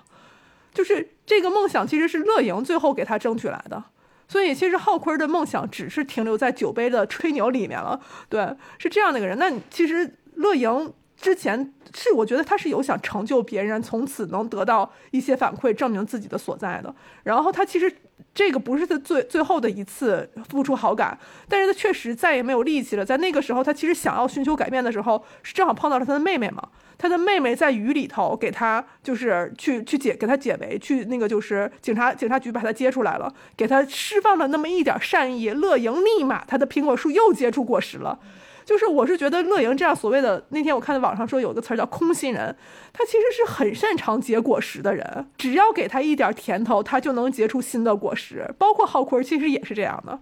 他就是在这样的不断的结果结果实，然后给自己耗空，给耗空，发现自己的这片土壤贫瘠了之后，才不得不把这个苹果树这个事情连就是连根。拔起了，才去才获得新生的这样的一个人，我那就是马东那句话怎么说的？就是说，就生活特别苦的人，其实只要有一点甜头，他就能得，就好像就已经满足了。他并不期期望说是有那么多的这样的一个满足，他只要一点甜头就行了。这就是乐莹当时活的这样卑微嘛？就他期望所有人给他反馈来去。就是能让他去产生下一步的动力。但这个动力最后其实是死在了电视机前，死在了就是这次就是他电视台游走的那个对着脸拍的那个镜头前。在这个之后，他他回到了自己的宿舍，是这样的一个过程。我觉得其实乐莹真的是非常希望能点燃梦想的这样的人，最后发现无人可点，只能点自己了。所以这一点呢，又扣回来他的这个结局，像刚才讲的。百元之恋的结局呢是，反正俩人手拉手走了。虽然我们百般不不情愿，但是人家俩就是手拉手走了。但是在《热辣滚烫》结尾呢，浩坤像那个日版的男拳女手一样，也是在外面等着他，之后约他吃饭，说咱俩吃牛蛙去啊。其实这个牛蛙是他俩第一次约会的时候，浩坤点的，然后乐莹陪他一块吃的。当时乐莹说的是，我不爱吃牛蛙，然后又说那咱吃点别的去。啊，乐莹说那改天吧。啊，那改什么时候呢？看心情吧。其实这个看心情，我觉得这个是他最后改变的题眼啊。他终这个，因为看心情看的是谁的心情？是终于乐莹要去看自己的心情了。而且当时浩坤跟他说这句话就是没事儿，说你下回能赢。然后乐莹说的是我已经赢了。俩人视野就不不一样。我只想说一句题外话，我刚才一直想说，就是我觉得销冠特别可怜。他虽然收到了五千块钱，但是他如果去，他能收到三万块钱。销冠亏了。我当时看电影时候满脑子都是亏了吧，三万的。这是多么刁钻的一个角度啊！我更刁钻的角度说，你大爷得给多少个一三一四？大爷和男销冠之间转了一多少个一三一四才好？这就不懂了吧？大爷给的是现金，不需要那个哦。你们怎么这么突然？刚才说的那个看心情那句话，体验到什么程度呢？是因为我大年初四的时候刷微博，当时贾玲发了一条微博，特也是特别高高兴兴说：“死鬼们，看心情吧，终于被你们 get 到了。”我以为年初一你们就能 get 到呢，这都初四了，等了你们好久。希望未来的日子我们都能看心情。嗯，其实他就是相当于对于自己的电影有了一个盖棺定论的解读吧。其实贾玲她接受了很多次采访，她强调了很多遍，就是这个电影不是关于减肥的，甚至都不是关于拳击的。没办法，大家作为营销，就是没有看电影，然后没有看电影的时候看到了一些视频和看到了一些照片，都会。第一反应的觉得就是瘦一百斤这件事情太有冲击力了，所以感觉上他对于电影和减肥的关系是一个还挺，他稍微有一点点抗拒把这两件事情变成一个强关联，啊，但是我对于他这个变化看到的感受是，他是在用献祭自己的方式来完成一部电影，为什么要？为什么说这个献祭呢？其实是要结合贾玲自己的一个背景的，就是大家都知道她是一个娱乐圈知名的，就是比较胖一点的一个女喜剧演员。但是她为什么胖？她不是一直胖的，因为她很早很早就进入了相声圈。当时她的师傅是冯巩啊，其实她最开始做的也比较成功吧，因为参加了一些呃相声比赛啊什么的，成绩也非常好。她得了冠军，郭德纲得了亚军啊。成功到了这个程度，但是依然没有取得商业上的一个很好的结果。而且包括他当时贾玲形容过自己进入相声圈、喜剧进入相声圈是什么感觉？他说他就像走进了一个男洗澡堂子一样，啊，因为全是男的。包括，呃，郭德纲自己也明面上说过，说不收女徒弟，觉得女的不适合这行。其实这话呢，从他们传统的艺人的角度来讲，可能觉得自己是一个善意的建议。但是从真正的从业者的角度来讲，你这不是绝人活路吗？啊，然后当时在他发展确实，当时在贾玲发展比较受阻的情况下吧，是他的师傅冯巩建议。这样，你增肥吧，你走那个女丑的路线。他当时为了这个目标就胖了四十多斤，然后变成了现在后来大家比较熟悉的那种，就是非常讨喜的圆滚滚、胖嘟嘟的，然后看着就像一个福娃一样的一个形象啊。所以她其实胖本身就是为了事业和表演牺牲了。她最瘦的时候九十六斤，就是一个轻飘飘的一个普通的小女孩的形象。然后后面她才迎来了事业上的起飞。这个其实是很难的，因为咱们现在去看女的喜剧演员，你现在想起来就是一喜二。喜出来了很多，脱口秀大赛出来了很多，然后包括开心麻花的马丽什么的，现在都很活跃。但是其实再往前一代，大家能想起来的是谁呢？反正至少我能想起来的，都已经是宋丹丹、蔡明这种现在已经退休了的。然后包括已经去世了高秀敏和赵丽蓉啊、所以就是对于他们来讲，闯出来是很难的。那成为丑角之后，他他是一定要就是生活也要产生很多的变化，意味着他作为一个喜剧演员，他永远是要给别人提供情绪价值的，这是他的最高价值的体现。他永远都能给别人救场解围，然后他能够去就是。都圆所有的场，没有人的话会掉在地上。我我之前印象特别深的是某一年的金鹰电视节，原定出来跟记者互动、接受采访的大腕儿因故没来吧？当时的主持人请贾玲出来救个场，哎，你出来，你顶顶顶顶这个这个场子，然后记者问问你，咱这环节就过了。记者也非常不给他面子啊，就完全没有提问，就是贾玲来了，底下坐了那么多记者，没有任何人提问。贾玲当时一系列的反应都特别有意思，她就一她开半开玩笑说：“你们都没问题吗？我不火成这样吗？就没点绯闻要问问吗？我跟刘德华的事儿啊什么的啊，然后一个人都没有，你问我一两个得了，要不然咱也下不来台啊。我三十二了，也没个男朋友。”然后现场还 Q 底下坐的男记者，哎，我觉得你不错，咱俩你问我点啥，咱俩有点事儿。这个情况我觉得很难想象，一个明星站在台上，然后用自己的专业技法去取悦底下的所有的记者，和记者去互动，记者。得给票钱，你知道吗？你看的是一个专业喜剧演员的表演，他的情绪价值和原厂的能力能做到这个程度，我觉得是非常了不起的。因为明星没有义务，尤其这不是他这个场子不是他的工作，但是他就是可以做到这个程度，所以我觉得这一点是非常非常优秀的。然后关于贾玲之前的另外一个最最著名的花边新闻，就是呵 呵包贝尔婚礼的时候，包贝尔和包文婧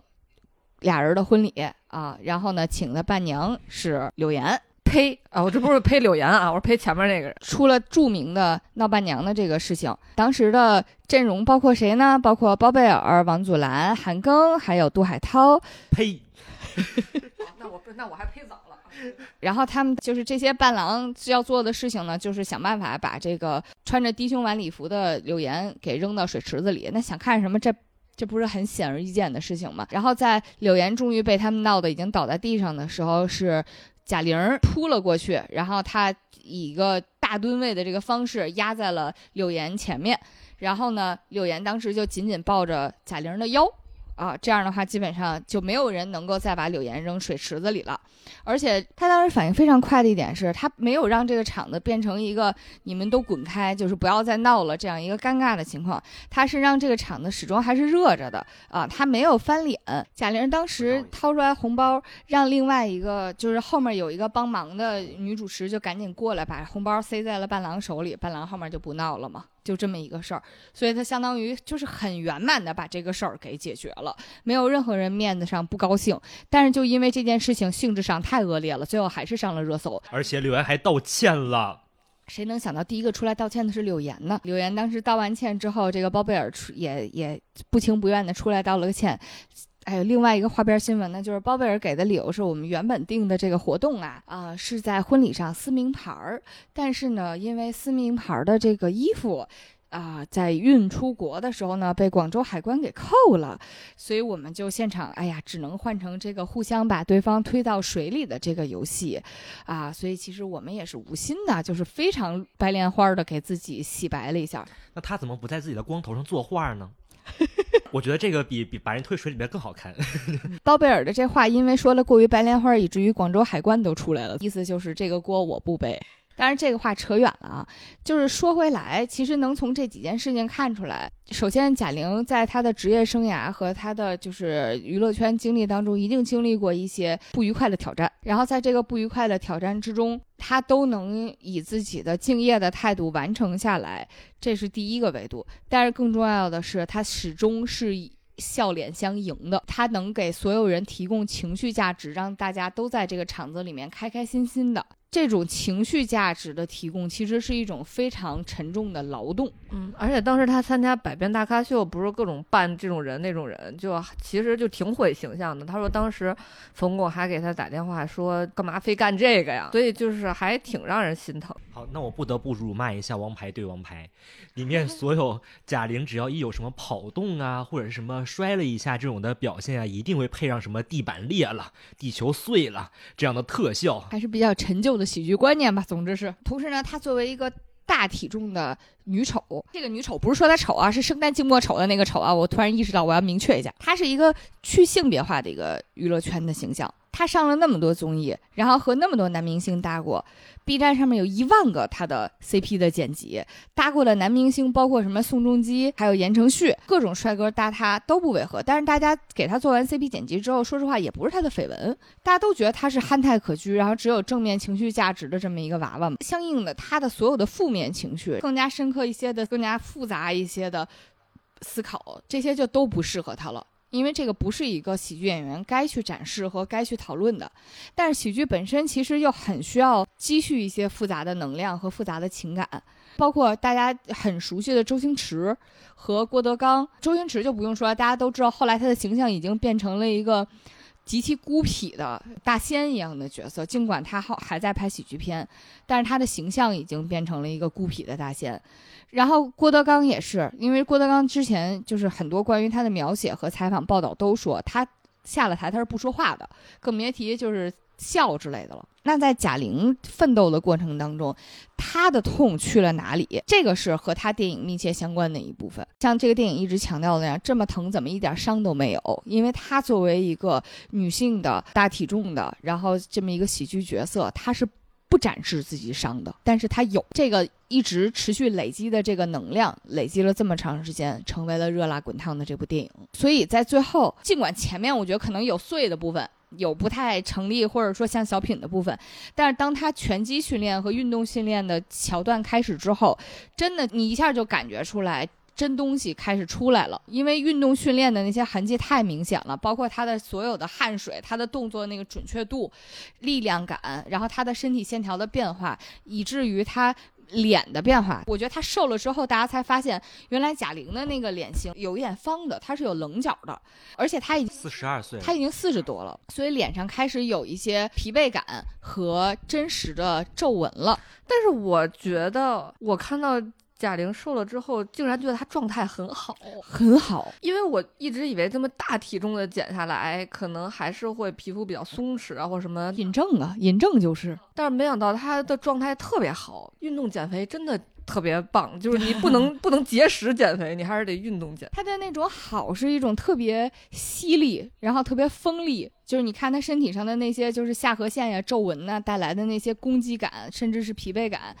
然后甚至是威胁性都是非常有魅力的，都是特别有精气神儿的。这也是贾玲一直想给大家呈现出来的一种感觉，因为她在采访里面说，她在瘦身成功之后，大概拍了几天，因为高强度的这种疲惫啊，她就开始浮肿。就有点就是拍的，就是整个上镜的效果就不是特别好，就人就肿起来了，因为他那时候身体特别敏感，他马上就停机了。停机之后，大概又休整一段时间，又重新开机，因为他想说，他希望给大家展现的是一个人通过运动瘦身之后特别有精气神的一面，而不是说一个人运动瘦了之后每天就是哎就是浪里浪汤，就是都没精神这种的。他还是希望能够把积极的一面给大家展示出来，即便是付出的是停机，然后增加成本这样的后果，他也依旧是需要做这样的选择。最后那。个就是拳赛出场的那个画面，那简直是太帅了，尤其是放在花絮里面，他这个镜头试拍过几次，然后每次试拍的时候，你都能感觉出来他的体，就是随着他的肌肉逐渐的紧实，变得每一次比一次更强，到他真正最后一次出场的时候，就只能用帅炸了来形容，就是因为他的疲惫感和强壮感和那种蓄势待发的感觉都非常非常的充盈在他整个人周围，包括他后面真正上了拳台。被打得鼻青脸肿、血流满面，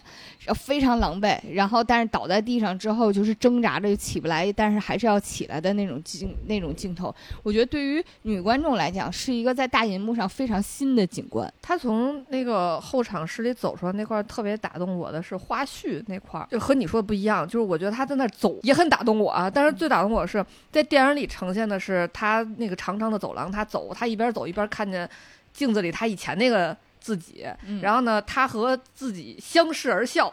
觉得自己特别棒，嗯。但是在花絮里，他拍完这一段，他走进另一个房间，他就哭了。他在花絮里面是他应该在那个走廊里走一段，然后但实际上他刚走出来，他就低着头回去了，因为他当时已经哭了。就是他自己对自己的感受，就是觉得一路上太不容易了。那段真的挺动人的。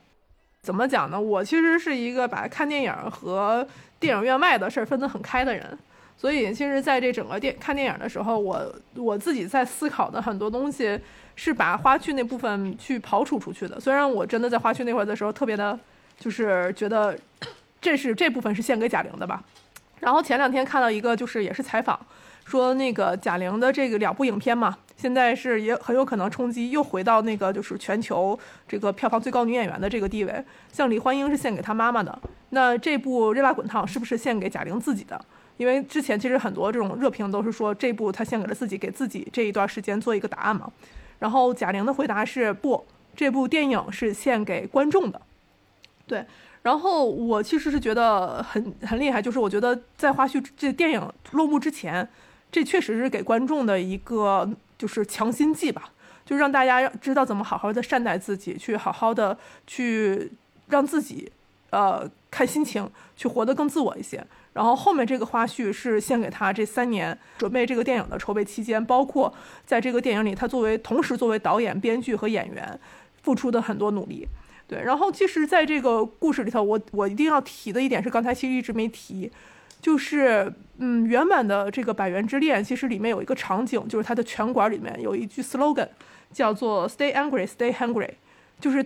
拳击是作为一个让让你抒发愤怒和让保持饥饿的这样的一个运动。那其实这整个周期，我觉得可能都是贾玲在创作这个作品的一个源泉嘛。就是像我们听到，就是她作为胖胖的这样的一个喜剧演员的角色的贾玲，和她作为导演、编剧和演女演员的贾玲之间，我觉得其实隔着就是真正的这种 angry 的这种气氛，就是他有表达攻击性和表达自己各种复杂情绪的。作为人的需求必要，在这些年，其实我们看到的贾玲身上其实是缺失的。然后在这个电影里，他包括从开场以以后，其实作为一个喜剧演员，敢于去挑战一个完全不怎么笑的角色，我觉得这都已经是他作为演员的一个身份重启了。所以这后面的这个整个花絮是。贾玲作为演员和我觉得，如果要对比像安藤英这样的演员，他自己这样国民度的一个喜剧演员，其实是给他产生了很大的一个距离的。那这个距离的这样的一个就是追寻，然后让自己给出的答案，我觉得都在花絮里。但是整个电影里面，我觉得这就是为什么在整个营销里面，其实说减肥也好。健身也好，这些事情其实对于整个电影都不重要的一个原因。我们之所以看到说减肥啊什么这些东西，其实是贾玲给这个作品的呈现带来的这样的一个距离。但是我觉得她作为这样的一个主创，很好的把这个距离缝合了，然后甚至加了很多这种冲击感。所以这种冲击感带来的我们现在的这种感受，就是贾玲想要献给观众的东西，是区别于之前所有的创作的。我觉得这个和这几年贾玲遭遇的一些评价也好，我觉得是有挺大的关系的。因为她在上一部《李焕英》产生巨大成功的时候，因为那毕竟是她的导演处女作，然后并且有很多的人都说这个电影里面有很多很稚嫩啊就不成熟的地方，但是因为她纯靠自己就这个母爱这件事情打动了很多的观众，然后赢了那么多的票房，然后一跃成为全球票房最高的女导演。当时所有人给她的评价就是这一部电影可能不是她的一个真正的起点，应该看她下一部。能给大家带来一个什么样的作品？所以我觉得这一年贾玲可能在攒着劲儿。就他可能一直在想，说我到底要给观众呈现一个什么样的第二部作品？就是这件这个作品可能不是关于我母亲的，可能也不是关于我自己的，可能就是想给观众一个好的作品。他一直攒着这么一股劲儿，然后来给大家想做一个怎么样的呈现。然后包括这部电影上映之前，其实有很多人，其实我听到业内很多唱衰的啊，因为大家说，因为贾玲的国民度实在太好了，上一部电影再加上是关于她母亲的事情，大家其实在评价呀，然后包括口碑上面都给了很足的面子。但这一部可能大家对于他的就这种容忍度可能会降低一点儿，咋那么酸呢？那个评价，对很多人都是这个评价啊。然后可能要看他这一部到底拿出什么样的一个作品来。我觉得这个可能是贾玲憋这么长时间攒着劲儿的这么一个后果吧。我觉得经过这个电影，尤其是在她的形象变了之后，贾玲在人心目当中的那种转型会更加明明确一点。尽管她就是拍完《李焕英》之后，她已经。呈现了自己作为导演的第一个成功的作品，嗯，但是大家对她的印象还是一个胖胖的女演员。但是从她这个电影之后，她从一个胖胖的女演员变成了一个有权势的女导演了。导演和喜剧演员的这个权势方面的地位会非常不一样。嗯，然后给行业当中的人和行业格局带来的变化，甚至是对行业旧有的秩序的带来的颠覆和威胁，都会变得更加的清晰一点儿。就是他和演艺圈的关系，他和观众的关系从此就不同了。然后他也因此，他的这个看心情，你尽管说，尽管从我们观众来讲是一个爱自己的方式，但是对于别人来讲，可能传递出来的一个信号就是他没那么好拿捏了。嗯，我觉得这个是这个电影一个非常好，呃，就我觉得这个是看心情这句话有可能带来的影响。我觉得这可能是贾玲自己转型的一个很大的一步吧。因为他一定知道自己在变瘦了之后可能会离喜剧这个圈子越来越远，因为他也知道这样通过自己瘦了之后，他在观众里面就是眼前的这个形象会彻底的做一个很大的转变，大家可能会很难把他跟以前那个胖胖的贾玲联系到一块儿，因为像这次他所有露面的，无论是专访也好，还是一些短视频也好，还是说线下的见面会也好，大家都说觉得贾玲变了一个人，这是大家对他的非常统一的一个评价。我觉得这是贾玲在整个自己事业路上。转型的一个很大的一步，因为包括他下一部作品也在筹备当中，而且是一部现实题材的作品。下下一部作品也在筹备当中，这部作品叫《转念花开》，然后也是他和张小斐，包括还有杨紫，他们会联手一起呈现的一部现实题材的作品。可能这一部就会相对于《热辣滚烫》也好，还是说《你好，李焕英》也好，我觉得可能喜剧色彩会没有那么的浓厚。包括大家一直诟病的小品感，我觉得在这一部作品里面，我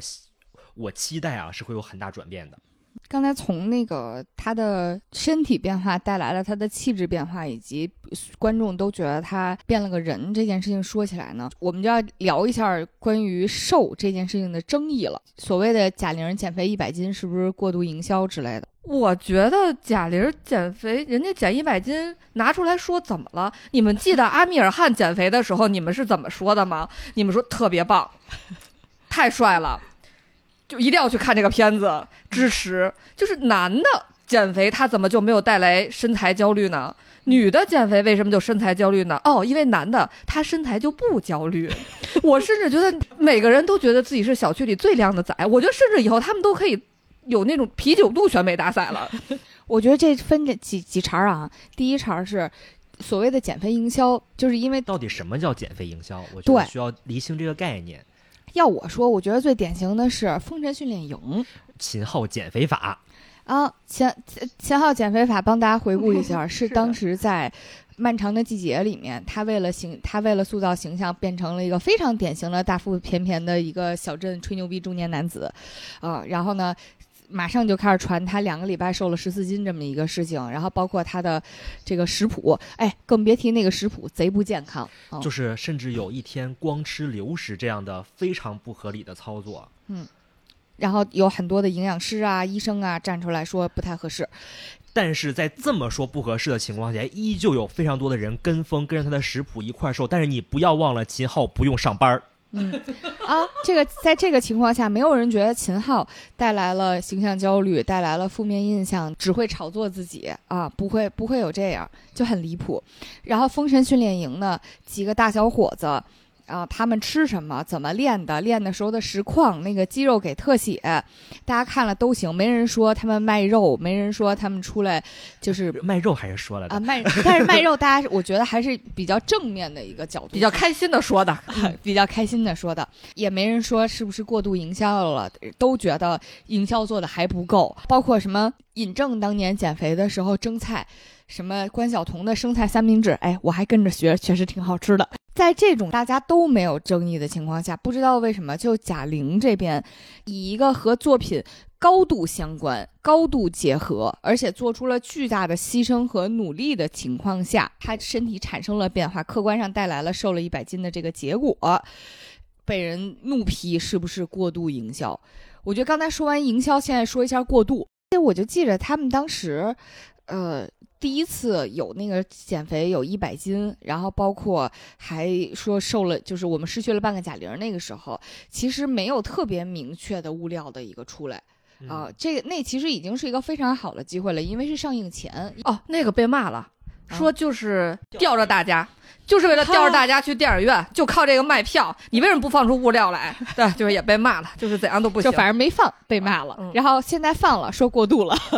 离谱。但我总觉得整个过程当中过度的更多的是网友。为了研究这件事情，我特意的看了贾玲这段时间所有的专访采访，包括她的官方的，就是微博什么，我也都大概翻了翻。他们其实基本上都没有把宣传的重点放在减肥这件事情上，反而是很多。健身博主啊，营养什么博主啊，这种大号啊，然后大家都跟着嗷嗷一顿说，不能说因为蹭热点的人多，所以他就过度了，对不对？谁不想蹭啊？我们做自媒体的，就是很多人会不相信嘛。就是之前我看到还有很多传闻说根本没瘦下来，是 AI 换脸，还有什么其实是换了演员去演的，说找找替身什么的。还有是什么那个那个被根本就是张小斐，后面都是骗人的。我当时看了很多这种，对，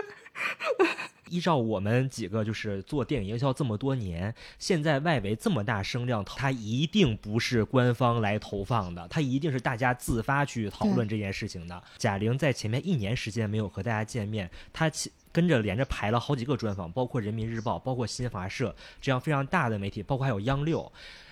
但凡有一个媒体第一个采访他，跟他聊了详细的他减肥的计划，或者是减肥的各种细节上的事情，这一定是非常大的一个头版头条。但是这几个大媒体通通没有聊，我觉得只有一个原因能解释这件事情，就是贾玲不想聊，所以她把这个问题都 cancel 掉了，全都给砍掉了。其实，在完全版的采访当中，你能看到有大家都会问，然后贾玲每次都会说，这个电影其实不是关于减肥的。啊，嗯。它不是关于瘦，不是关于减肥，甚至不是关于健身的，所以他每次都会想办法把这个主题让大家想起来，这个是关于以后你要看心情，你要更加爱自己的。他还强调说，如果这个电影上热搜的话，他希望这个热搜最好别是贾玲瘦了，然后别是什么瘦多少斤，甚至可以不是关于这个电影的，希望这个热搜是关于要更爱自己的，这是他的期望。好，我再骂一波。那 个还有更奇葩的是说贾玲在服美役，你们看过她那视频吗？她都要服兵役了，好吗？就是为什么还没有出现贾玲减肥法？你真学不了啊！这怎么学呀、现在能模仿贾玲的只有最专业的减肥博主，然后给大家展示说，哎，这个动作可难做了，这个动作真是做不了。健身博主，健身博主，哦，对，呃，健身博主说这个动作太难做了，这个动作真是一般人不行。然后还有说那个致敬一下贾玲硬拉一百二十公斤，然后还有一个我看还有一个。还有一个特别搞笑的是，一个健身教练说：“我以为大家看了之后，我们健身房会来好多女生，结果一看全是男的，就是、嗯就是也激起了男生那个胜负欲，都来练起来了。然后底下有一个特别好笑评论说：‘哦，女生我们装备还没到呢，现在还不发货呢。’女生得先有一些装备，特别 就我我看到服美役的这个的说法的时候，我当时第一个感觉就是你们这个知识啊都学杂了，别学了几个词就乱用。贾玲的这个争议真是争的花样百出的，也有好多人说他瘦了不如胖着好看呢。我就想说，放屁！你们两拨人，你们要不先打一架，好不好看啊？到底是不是服美役啊？然后我猜想，可能是因为最后，因为他那个出字幕的时候，其实出了好多特别真诚的、可爱的分享嘛。然后他那个分享里面，其实比如说还包括字幕的时候，对，有一个记录体体重变化的一个日记，那个还挺清晰的记录了从就第一天，然后一直到最后一天，确实差不多得有一百斤。然后但是也是一年的时间，当时我看到有些人分析说，这个这个这个变化大概是比较科学的，就是没有特别伤身体，啊、可能是因为这个原因。OK，有些人认为你最后还是回到了减肥的路上，但是我的点是，这本身数字就是最直观的事情。它里头有一段花絮，我觉得特别可爱的，就是别人问他你瘦了之后你有什么想法，他当时就说，哎，我想烫个大波浪，穿件晚礼服。这就是他服美役的证据。你凭什么想烫大波浪那个穿晚礼服？你最后归结于最后不是还是这种传统的审美当中了吗？看心情啊，愁死我了。人家心情好，想穿这些东西有什么可辩驳的吗？真的是很神奇。这些这个这些话题，我是真的是第一次听，我对，听的现在我也想说，好生气哦。就是这个电影里面没有任何一句话是说，就是你要以瘦为美，瘦了才是最好看的。看心情这仨字儿，你们是一点儿都听不进去呀、一点儿都听不进去。是呃，我当时看了一个傅首尔的评论，我觉得还挺好的，因为傅首尔原先大家知道他就挺胖胖的嘛，然后他说的是。多元审美就是尊重自己的审美。我觉得胖美我就不减，我认同瘦好看我就健身。我想试试变个样子我就试试。胖人，哎，这句话我觉得说特别好。他说胖人没义务一边承受审美的唾弃的恶意，一边还要扛起审美多元化的重任。嗯，对，说减了就是被驯化了吗？就是提倡自我攻击。说看了电影的人觉得也该减减的，说明你本来就没接纳自己。说你看这电影说的多好，就是看心情这三个字就非常的多元化。嗯。对，嗨，所以还是那句话，就是知识啊都学杂了，别学点东西就乱用。核心观念还是尊重每一个人自己的生活方式，然后不要指指点点，啊，更别提说。首先，这个电影不是关于减肥的。就如果你身边有大体重人群，他想要减肥的话，跟你也没有关系。人家就觉得自己瘦了好看，OK 是受社会洗脑，那也跟你没有关系。我们既要做到理解社会给所有人的压力，也要理解他们对自己不够宽容或者是不够自洽。总而言之，跟你都没有关系，所以管好自己，这个很重要。嗯，不是，我就觉得很搞笑。人家增肥的时候，你咋增了四十多斤，多，哎，他增四十多斤，他在采访里面说了，他其实增四十多斤也很痛苦，因为他要短时间内迅速胖起来，是的呀，以至于会让他的激素变得很紊乱，情绪就变得非常的不稳定。也就是他那会儿正在写剧本，这种不稳定的状态有助于他的创作。而而而且我觉得增四十斤更难的一件事情，因为他知道后面这四十斤他还得自己减下去。我可能要插个题外话，就是二零二三年，无论是健身还是看心情，还是还是就是减肥这件事儿，哎呦我的天呐，我觉得太难了。就是二零二三年，因为我身体不是很好嘛，然后医生要求我瘦一点儿。我真的经历了这种三起三落的这个问题，因为问题是我每次进入正循环的时候 我就生病了，然后就停下就停止了。咱们这个那个不是也是最近大家都身体不好呢？就是我是觉得咱要把这个事儿抽离出来，这是贾玲那在这一年的工作。首先，她的工作面临着那么大的一些就是艰难险阻，人家很好的完成了。他不，他可能不是这部作品的话，我们要看到是贾玲在按照她自己的意愿，看她自己的心情，很好的完成了一部作品，哪有那么多废话啊？这不就是一个坚强的人，有一个非常完善的这样的一个完整的一个内心，然后非常有动力去执行了一件事情，这是多么值得称赞的一件事儿！怎么这么多稀奇古怪的言论啊？而且好奇怪哦！这 真的是，就是很多人在低估这件事情的辛苦程度。就是你，你可能两个礼拜速瘦十四斤这种事情，你你只要说实话，你只要豁得出去身体，你要不健康的方式掉秤是很容易的，但是你要让自己变强。然后真正呈现出电影最后要的那种，是就是有一身腱子肉的那种效果，是非常非常难的。更别提他要坚持连续一年的时间，然后在这一年的时间，他要拍电影，他还不是专心就减肥，这是完全不一样的。我我感觉现在所有这种质疑的声音里面，背后都有一句话，就是你贾玲凭什么一年能瘦一百斤？就是我在这儿辛辛苦苦，可能就是那个又节食又怎么着，我一年可能没瘦几斤，你贾玲凭什么一年就瘦一百斤了？我觉得大家可能都是有一种不服的情绪在里头，但是你得服。呃，包括有一个花絮出来，我还挺感动的，就是贾玲为了保密嘛，所以她其实直到最后终于修炼成型了，再开机的时候才见到雷佳音和沙溢这些人。然后当他们见到救急版贾玲之后，都有点红眼眶了，因为作为亲密的朋友，他们都能看出来这件事情一定是非常非常辛苦的。沙溢当时还直接问了一句：“你没捡到抑郁吧？”就是因为能看得出来他很辛苦，而且看到几个人说都是跟小公一样带着妈妈去看的，然后同时都给了一个评价，我觉得还挺感动的，说的是如果他妈在，不能让他吃这份苦。嗯嗯，包括那个贾玲最后出场的时候，她不是穿了一件小背心儿吗？她那个小背心儿上其实写了一句英文，李焕英的女儿，对就非常，我觉得还是挺挺感动的一个事情。包括雷佳音在采访里也说，就是当他看到贾贾玲那个瘦身之后的那个情况，他说就是你怎么夸感觉都不对，就你用什么词儿夸都觉得夸的轻了，但你又想用再用重一点的词儿，那就显得有点矫情，所以那个情绪就很难拿捏。但是大家都知道这件事情一定很辛苦，一定很难。而且，就是我之所以觉得就是减肥营销这个词巨不准确的原因是，因为他做的事情真的不只是减肥啊，他像夏阳刚才说了，他都要服兵役去了。就是传统叙事下的减肥是 OK，我要变漂亮，啊，尤其是在一个故事情节里，大众娱乐产品里面最常出现的情况就是我是一个戴眼镜的、不洗头的，然后满脸痘的，呃，这比重体重比较胖的女生，我被我男朋友。劈腿抛弃了，于是我要变成美少女，让你高攀不起。天哪，这不就是芭比里面演的？让我让我把你的眼镜摘下来。对对对对对，妈呀，芭芭比真的是永远永远好使。嗯，就是乐莹在这个电影里面，她所有的行为都是变强，就是她增肌，这个所有的目标最后实现出来的结果不是导向美的。她也没有说为了就是减肥就把雷佳音追回来啊，她最后雷佳音她也拒绝了。当时在路演的时候，贾玲说过，说有人就建议她最后给安排一个归宿。贾玲说：“我就不，我就要独自美丽。”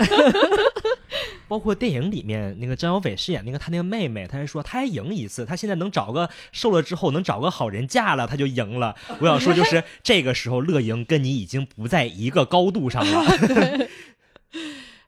哎。是是，以及包括我在看电影的时候，我当时特别怕，就是在他们在打拳击的时候出现那种特别烂俗的剧情，就是因为我小时候看过一个韩剧，那个韩剧也是讲一个拳击的故事，那个男主是打拳击的，然后只要他女朋友在台底下出现，他就会赢，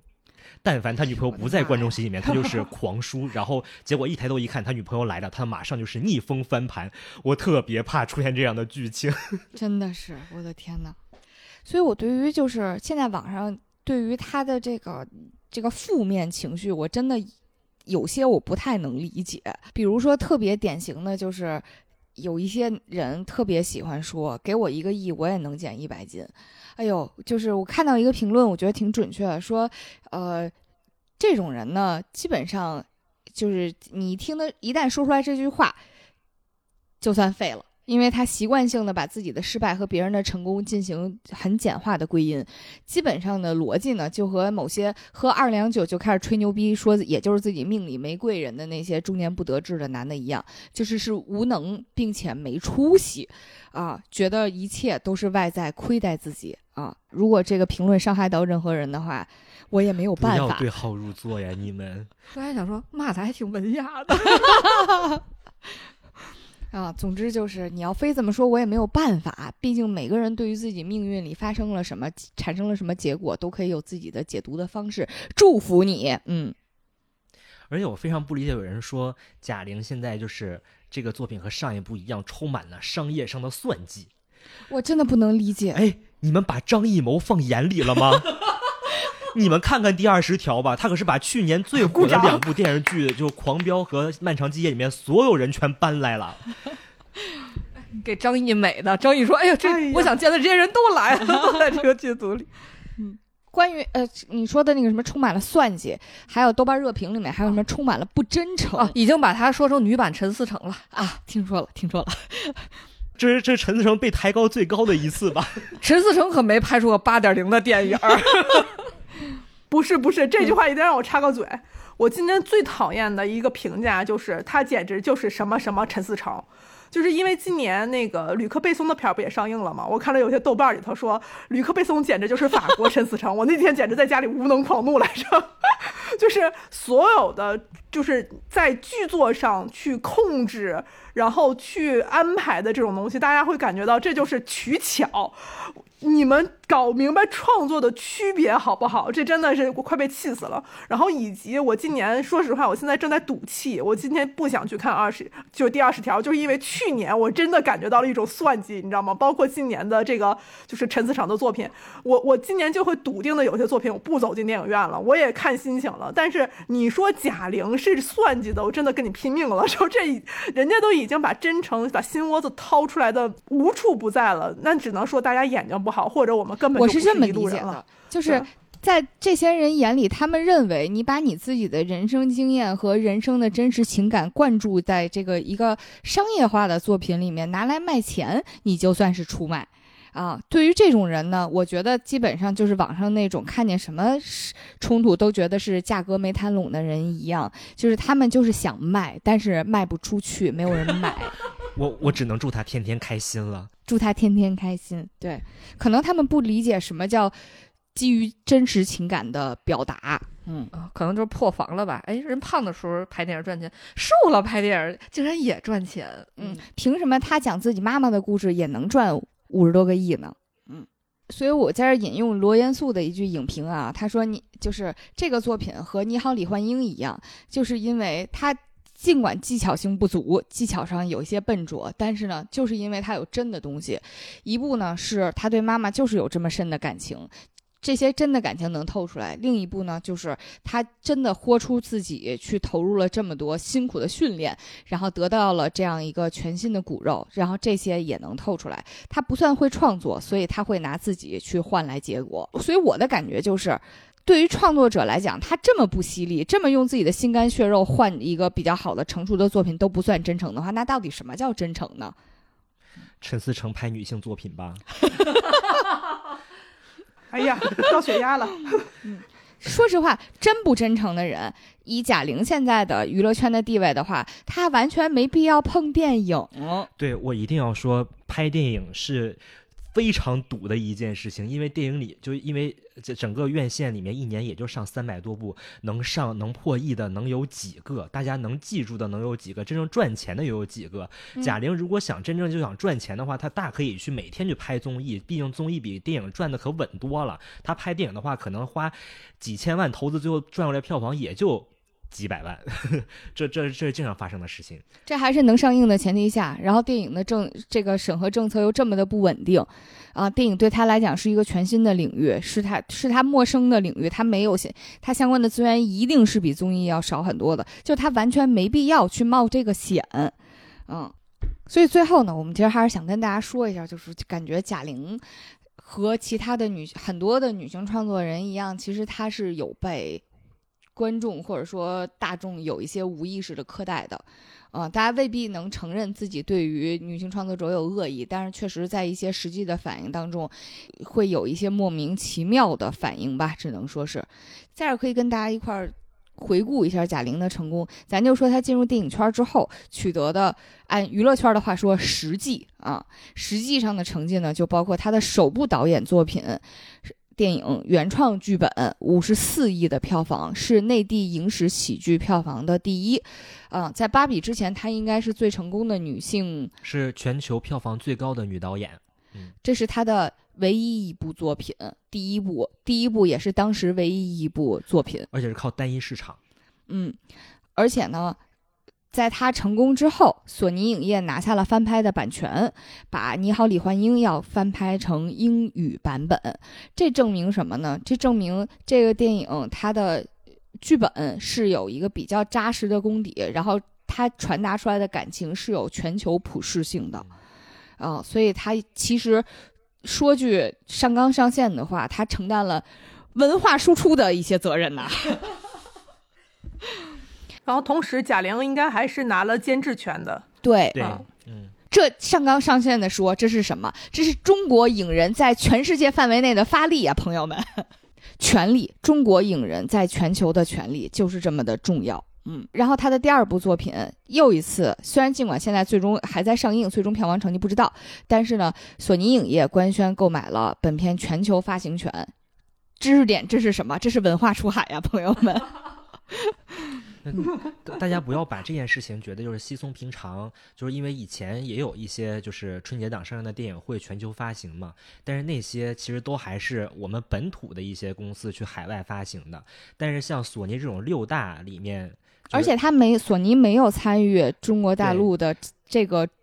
电影的出品，对他没有参与制作和出品，然后他就他作为那个六大制片厂之一，然后把这个电影买过来了，做了全球发行。首先，他在全球发行的能力肯定是优于很多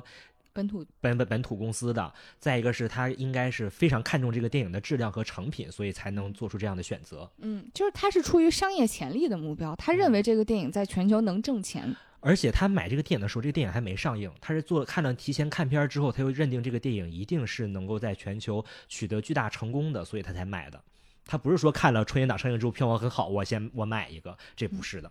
嗯，所以从这样的实际上来讲，他如果是一个我不喜欢做这个假设啊，但是有一些人做了假设之后，我觉得还挺成功的。就是有这样的成绩，在娱乐圈里怎么着，他也应该是个天降紫微星，大家都喜欢用这个词。但是到现在来讲，居然大家说的是他瘦了，跟我有什么关系？就是你觉得这是一个真的是一个非常匪夷所思的讨论路径和思维发散的程度，更别提在某一个以直男为核心群体的平台上面啊、在。呃这个好，这是虎扑啦，OK，这是在这个平台的电影评分上面啦，就是别的都可能是同期电影都是八九分儿，这个《热辣滚烫》足足有三点八分儿。嗯，我觉得怎么说呢？没文化的破防开麦，有文化的会稍微遮掩一下，然后巧言令色一下，遮掩一下，再去做质疑，就让大家觉得还蛮遗憾的一件事情。嗯，然后同时呢。另一个很遗憾的事情是，同期有一个新闻是中国电影家协会选出了第十一届主席团，一共是十三个人的阵容，没有一个是女的。我觉得这件事情呢，肯定它背后有更加复杂的原因和更加复杂的权力的划分，但依然会让人觉得，表面功夫都不做一下的吗？哦，就是你至少也应该镶边儿，也应该有一些女性电影人出来吧？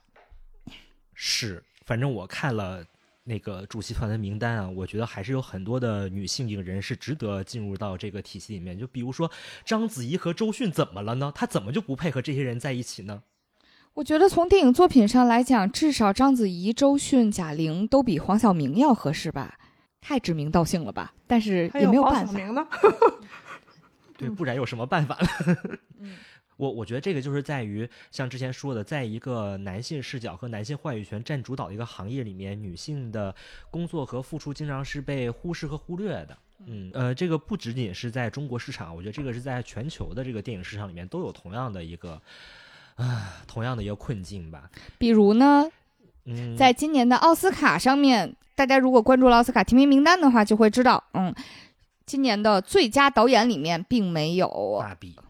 并没有芭比的导演格雷塔。嗯，嗯，按照大家的话说，世界票房最高的女导演不是一个好导演，这就是奥斯卡给出的结论。嗯，包括像之前二零一四年金球奖的时候，就是主持人就有调侃，因为当时当当年是马修麦康纳凭借《达拉斯买家俱乐部》就有非常大的热门，就能够得奖嘛。然后主持人调侃的是说，嗯，马修马修马修麦康纳在这个电影里面狂瘦了三十斤还是二十斤，但是同样的事情放在女演员上的就是拍了个电影嘛。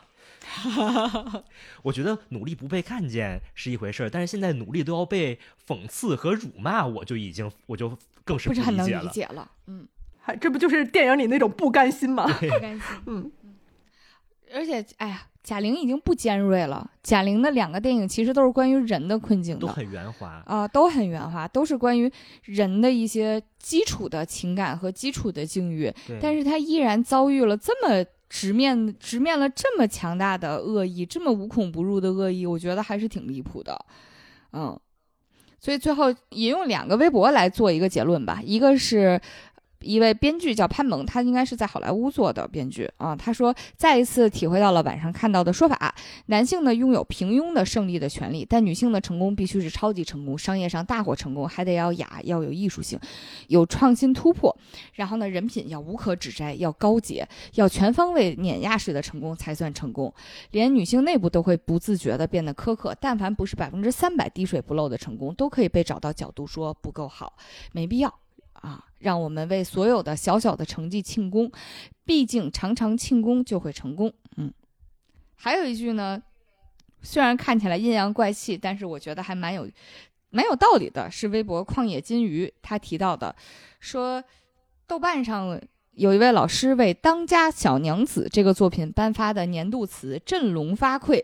他说。女性创作需要垃圾，我鼓励女性视角的创作，尽情创造垃圾。不要有必须写好的包袱。我提议对讨好女性的垃圾作品网开一面，用劣币驱逐劣币，鼓掌。有几分道理。虽然很粗暴，但是有几分道理，大家听个乐吧，好吗？不要就这句话吵架。我爱我的懦弱，我爱我的笨拙，我